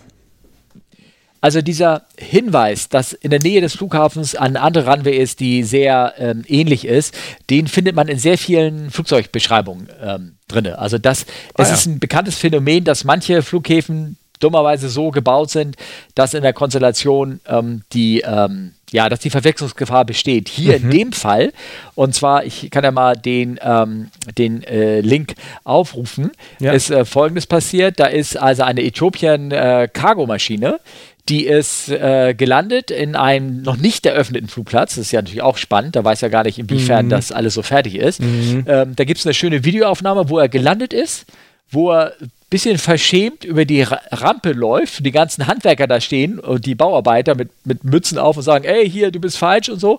Er so verschämt so weiterrollt und einfach auf die Landebahn, auf die Startbahn wieder rauf und wieder wegfliegt. Ich war nie da. ich war nicht da. Denkst du auch so, alter Schwede, ich meine, Cool. ja, okay, es war Fracht, ne? Die, die können ja, irgendwie die alles, aber. Ein Glück, dass der Frachterkollege gerade nicht da ist. Der wird das jetzt irgendwie verteidigen. Nein, aber ähm, das, das Interessante ist halt, dass, ähm, äh, okay, also da, wo man gelandet ist, kann man oftmals auch starten oder vielleicht waren sie leer oder irgendwie so, aber man könnte sich natürlich auch ein bisschen Gedanken machen über die ganze Performance und dass er wahrscheinlich überhaupt keine Daten über den Flugplatz hatte und gar nichts und, und dann da einfach wieder abgehauen ist. Und anscheinend hat er genügend Sprit gehabt, also das hat ihn auch nicht gejuckt und ist dann rüber zum anderen Flughafen, ist da gelandet. Und dann Ähm, hat ihn jemand, hat er eine Telefonnummer gesagt bekommen oder wie ging es dann weiter? Was weiß ich, es geht ja nur in diesem Artikel drin, da gibt es diese Videos dazu Okay. und äh, irgendwas. Ähm, viel interessanter fand ich, als ich dann danach gegoogelt ist, dass es denen ja schon mal passiert ist, aber da mit Gästen. Wie, der, Und- der, der gleichen Airline oder den gleichen Piloten, was sogar? Der wie? gleiche Airline. Also Okay. Air Kenia ist dann, nee, schon, das war gar nicht Air Kenia, das war Äthiopien. Äthiopien, ja. Mea culpa, Air Kenia, bitte nicht hauen. Äthiopien ist ähm, das passiert, die sind, ähm, die wollten nach Kilimanjaro fliegen, das ist auch so ein relativ großer Flugplatz in der Nähe des Kilimanjaros Mhm. und da ähm, war irgendwie schlechtes Wetter, irgendwas, irgendwie, sie konnten nicht landen und äh, wurden in die Warteschleife geschickt und da war irgendwie der Flugplatz, Flugplatz war irgendwie ähm, zu, weil da ein Flieger disabled auf der Runway lag und ähm, ich weiß nicht jetzt, ob der Sprit knapp war oder irgendwas. Und dann haben sie halt ihr Alternate eingeflogen. Es war halt dummerweise nicht der Alternate, sondern es war der kleine Flughafen Arusha, der nur irgendwie eine, eine 800 Meter lange Bahn hat und da sind sie Oh, mit der oh. 767 drauf gelandet. und ähm, äh, haben wir auch geschafft, alles, aber als sie dann von der Bahn runterrollen wollten, sind sie in den Matsch rein. Ich weiß, ich weiß nicht, was sie, was sie da geritten hat. Okay. Ich war einfach nur geradeaus. Aber die wollten vielleicht, war anscheinend- der, vielleicht war der Rollweg auch noch fünf Meter breit für die Flugzeuge, die normalerweise auf 800 Meter breiten Bahnen landen, äh, langen Bahnen landen. Also ich weiß auch nicht. Wenn du dir das aber anguckst, siehst du, der ist einfach ins Gras gerollt. Als Okay. Seite. Ich, ich, es sieht merkwürdig aus. Auf jeden Fall gibt es dann eine schöne Szene, wie sie das Ding dann total geleichtert haben, alles ausgebaut haben und dann da wieder rausgeflogen Ja. haben. So auf dem, auf dem letzten Meter gibt es da so ähm, Krass. passiert. Ja, das passiert ständig mal, dass irgendwo einer, ein Lehrgastkollege von mir ist, ähm, hat sich ähm, damals wollte er auf dem Flughafen, ähm, mh, Namen vergessen, nördlich von Phoenix, sehr, mit zwei ein sehr busy Flugplatz mit S, nicht Sedona, sondern das ist so ein Stadtteil von, von, von Phoenix. Und äh, ist einer der, der busysten VFA-Flugplätze überhaupt. Mhm. Und er wollte dahin fliegen und meldet sich äh, an, kriegt eine Freigabe, ist dann in, in Downwild, meldet sich in Base, meldet sich in Final und der Tower immer, where are you? I can see you, I can see you. Und, das, und irgendwann stellt er fest, oh, oh, sorry, I'm, I'm, I'm the wrong airport. und ist da durchgestartet und lieber woanders hingeflogen. Den Teil hat er gelassen in der Reise. Da kann ich auch noch geschwind zwei Stories dazu erzählen. Vor unendlich langer Zeit, also bestimmt vor, da war ich halt, wie alt war ich da? 16? Also vor 30 Jahren, 31 Jahren, ähm, als ich noch äh, auf der Chefhalde äh, Segel, kleines Segelfluggelände geflogen bin, also Segelfluggelände, da ne? gab nicht mal, also gab keinen Motorflugbetrieb da, kein, ja. kein ja. Motorsegler, gar nichts, reiner Winden-Segelflugplatz. Ist ein Motorflugzeug gelandet. Und zwar war das ja. irgend so was Langsames, so eine Piper Cup. Also der hat sich da relativ problemlos reingeschlichen. Und mhm. ähm, dann ist so ein ja, behäbiger, gut beleibter Luxemburger ausgestiegen und hat uns also erzählt, er sei jetzt in Gingen gelandet. Gingen ist ein Motorflugplatz, der ist ungefähr, keine Ahnung, sieben, acht Kilometer südöstlich. Wir haben ihm dann mhm. erklärt, dass das nicht so sei, dass er sich also da gerade ein bisschen verwurschtelt hat und auch mhm. der ist dann einfach auch wieder gestartet. Der hätte ja gar nicht starten dürfen, weil, er, weil wir kein Motorflugplatz sind. Ne? Das war alles hochgradig ja. illegal, aber egal, hau ja. wieder ab, geh weg. Hat keiner mitgekriegt. Ja, okay. Also kommt das ist ja nicht euer Problem, ne, wenn er Ärger kriegt, oder?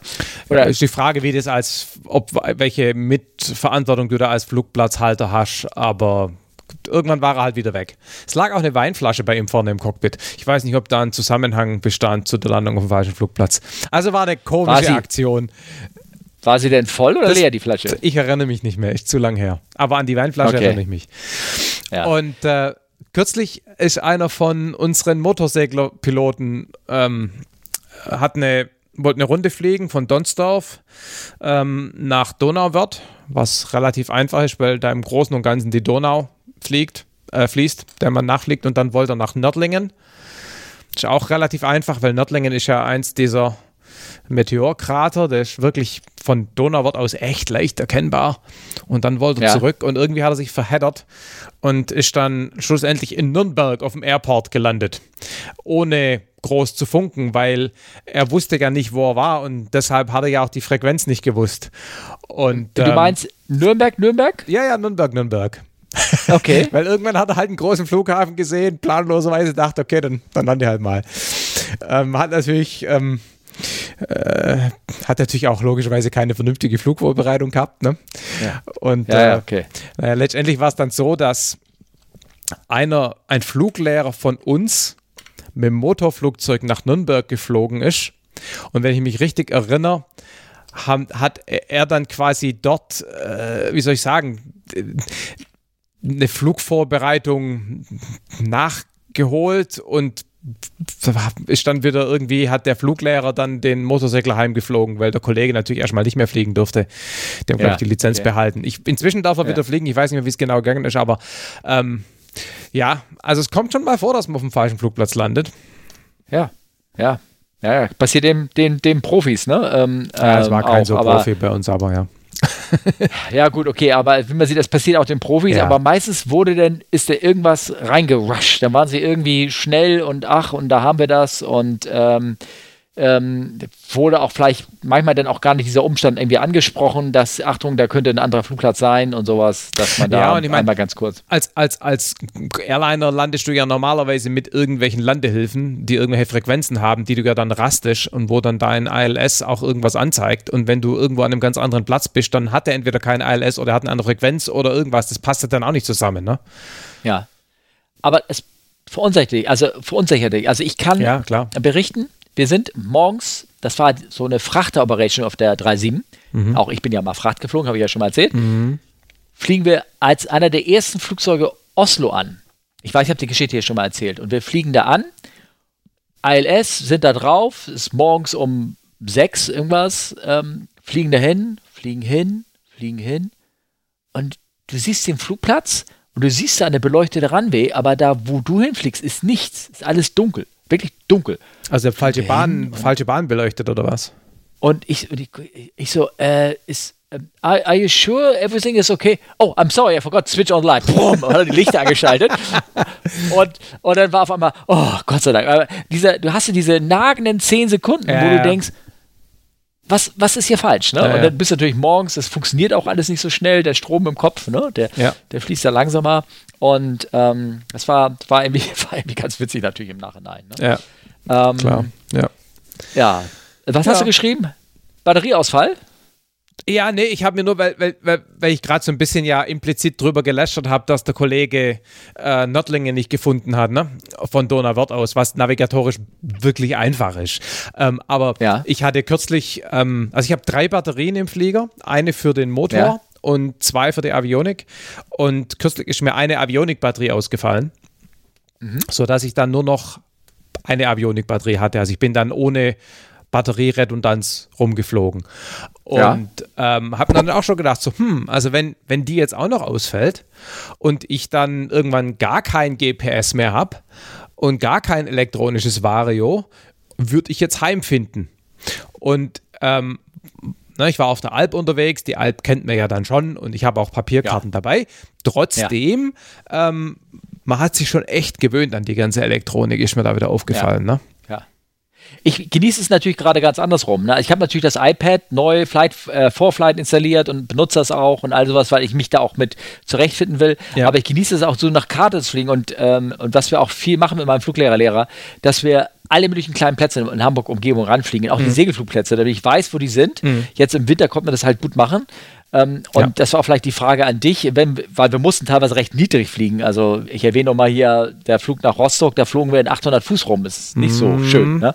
Aber wenn du da im Sommer in 800 Fuß über einen Segelflugplatz fließt, kannst du ein Problem haben, oder? Ja, wie, ja, wie hoch also, gehen die? Äh. Wie hoch werdet ihr alleine, geht der, F, äh, der, der, der Seilschlepp, wie hoch geht der? Also wir haben ja keine Winde, ne? aber ähm, okay. Äh, auf Windenplätzen je nach Länge vom Platz und Ausrichtung und Windsituation äh, 300 bis 400 Meter ist üblich. Also 1200 mhm. Fuß. Ähm, es ja. gibt auch Plätze, wo man mit der Winde noch eine ganze Ecke höher kommt. Ähm, ja. Aber du weißt ja, wenn man einen Platz überfliegt, auch wenn es ein Segelfluggelände ist, dann äh, sagt man da normalerweise eigentlich Bescheid. Ne? Also man rastet die Frequenz und, und sagt da was. Ne? Beziehungsweise ja. macht es einfach auch nicht.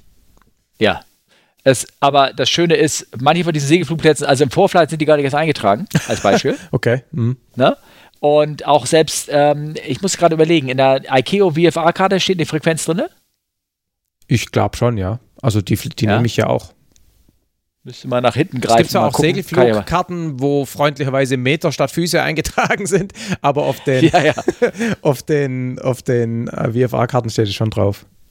Was, okay. du, was du ja, bei Segelfluggeländen nicht hast, äh, ist die, die Runway Orientation normalerweise, ja. aber die, ja. die Frequenz steht dran.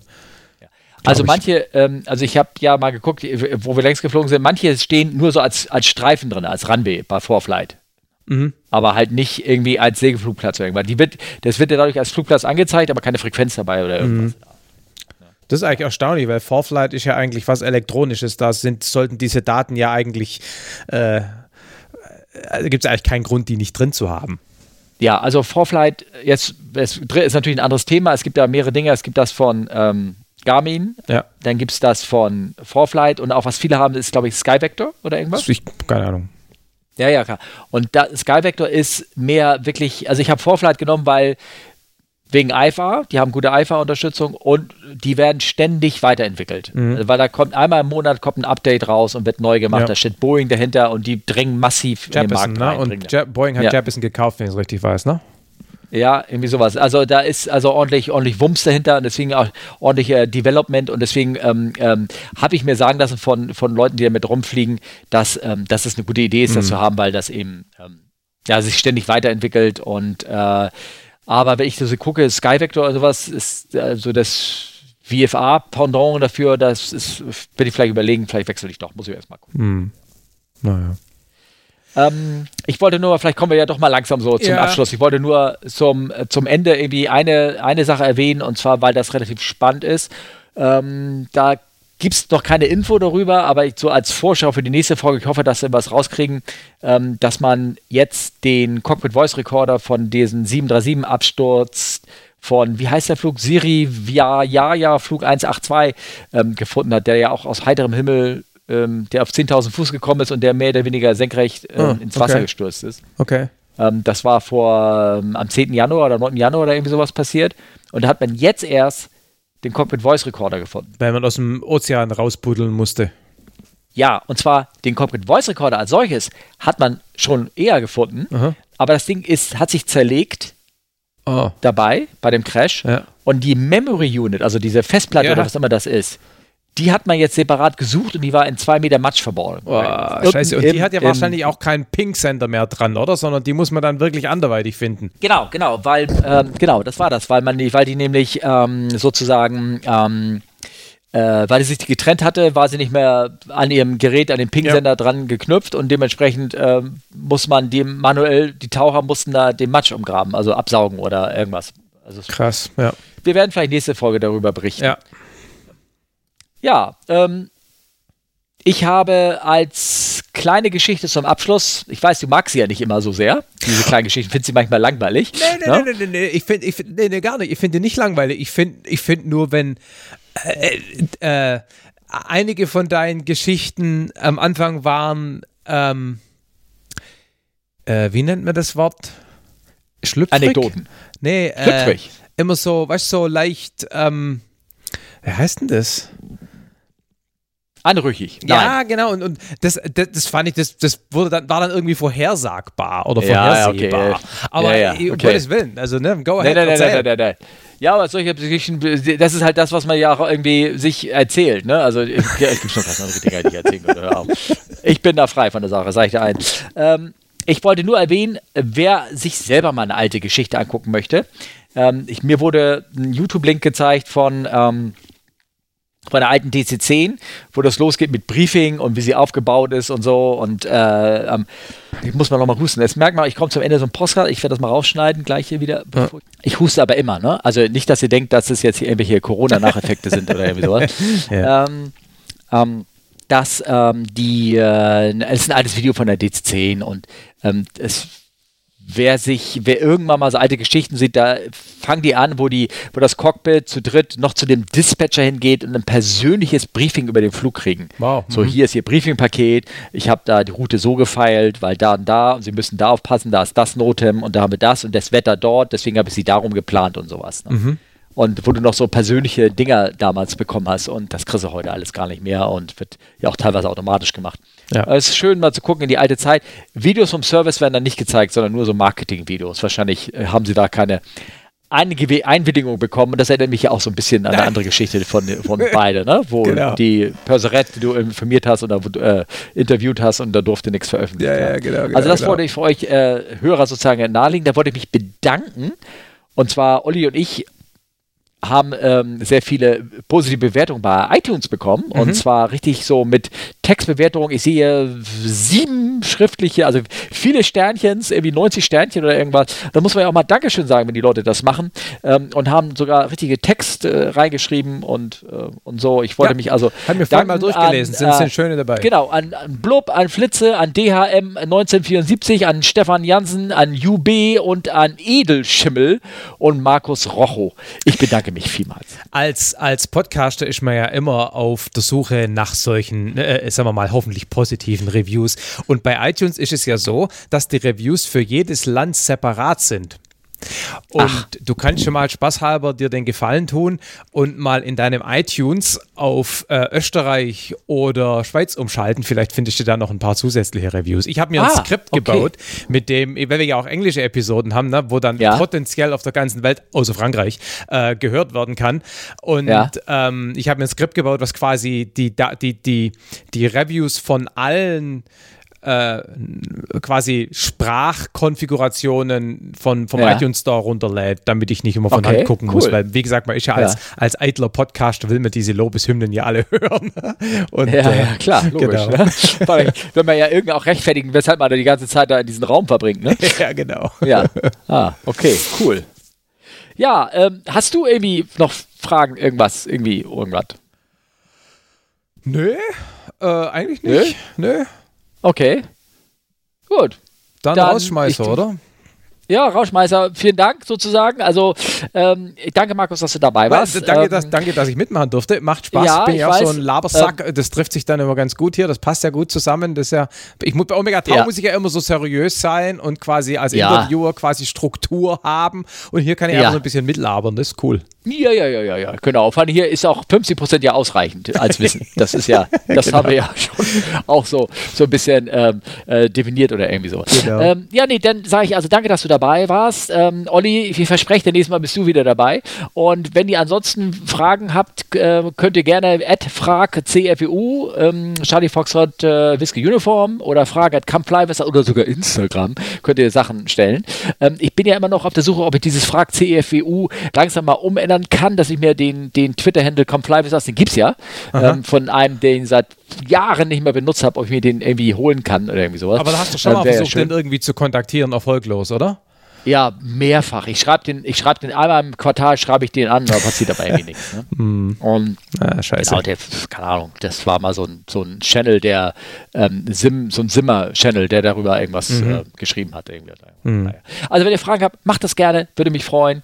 Danke und ich wünsche uns jetzt, dir auch, Markus, alle noch einen schönen Abend. Gleichfalls. Auf Wiedersehen. Tschüssi.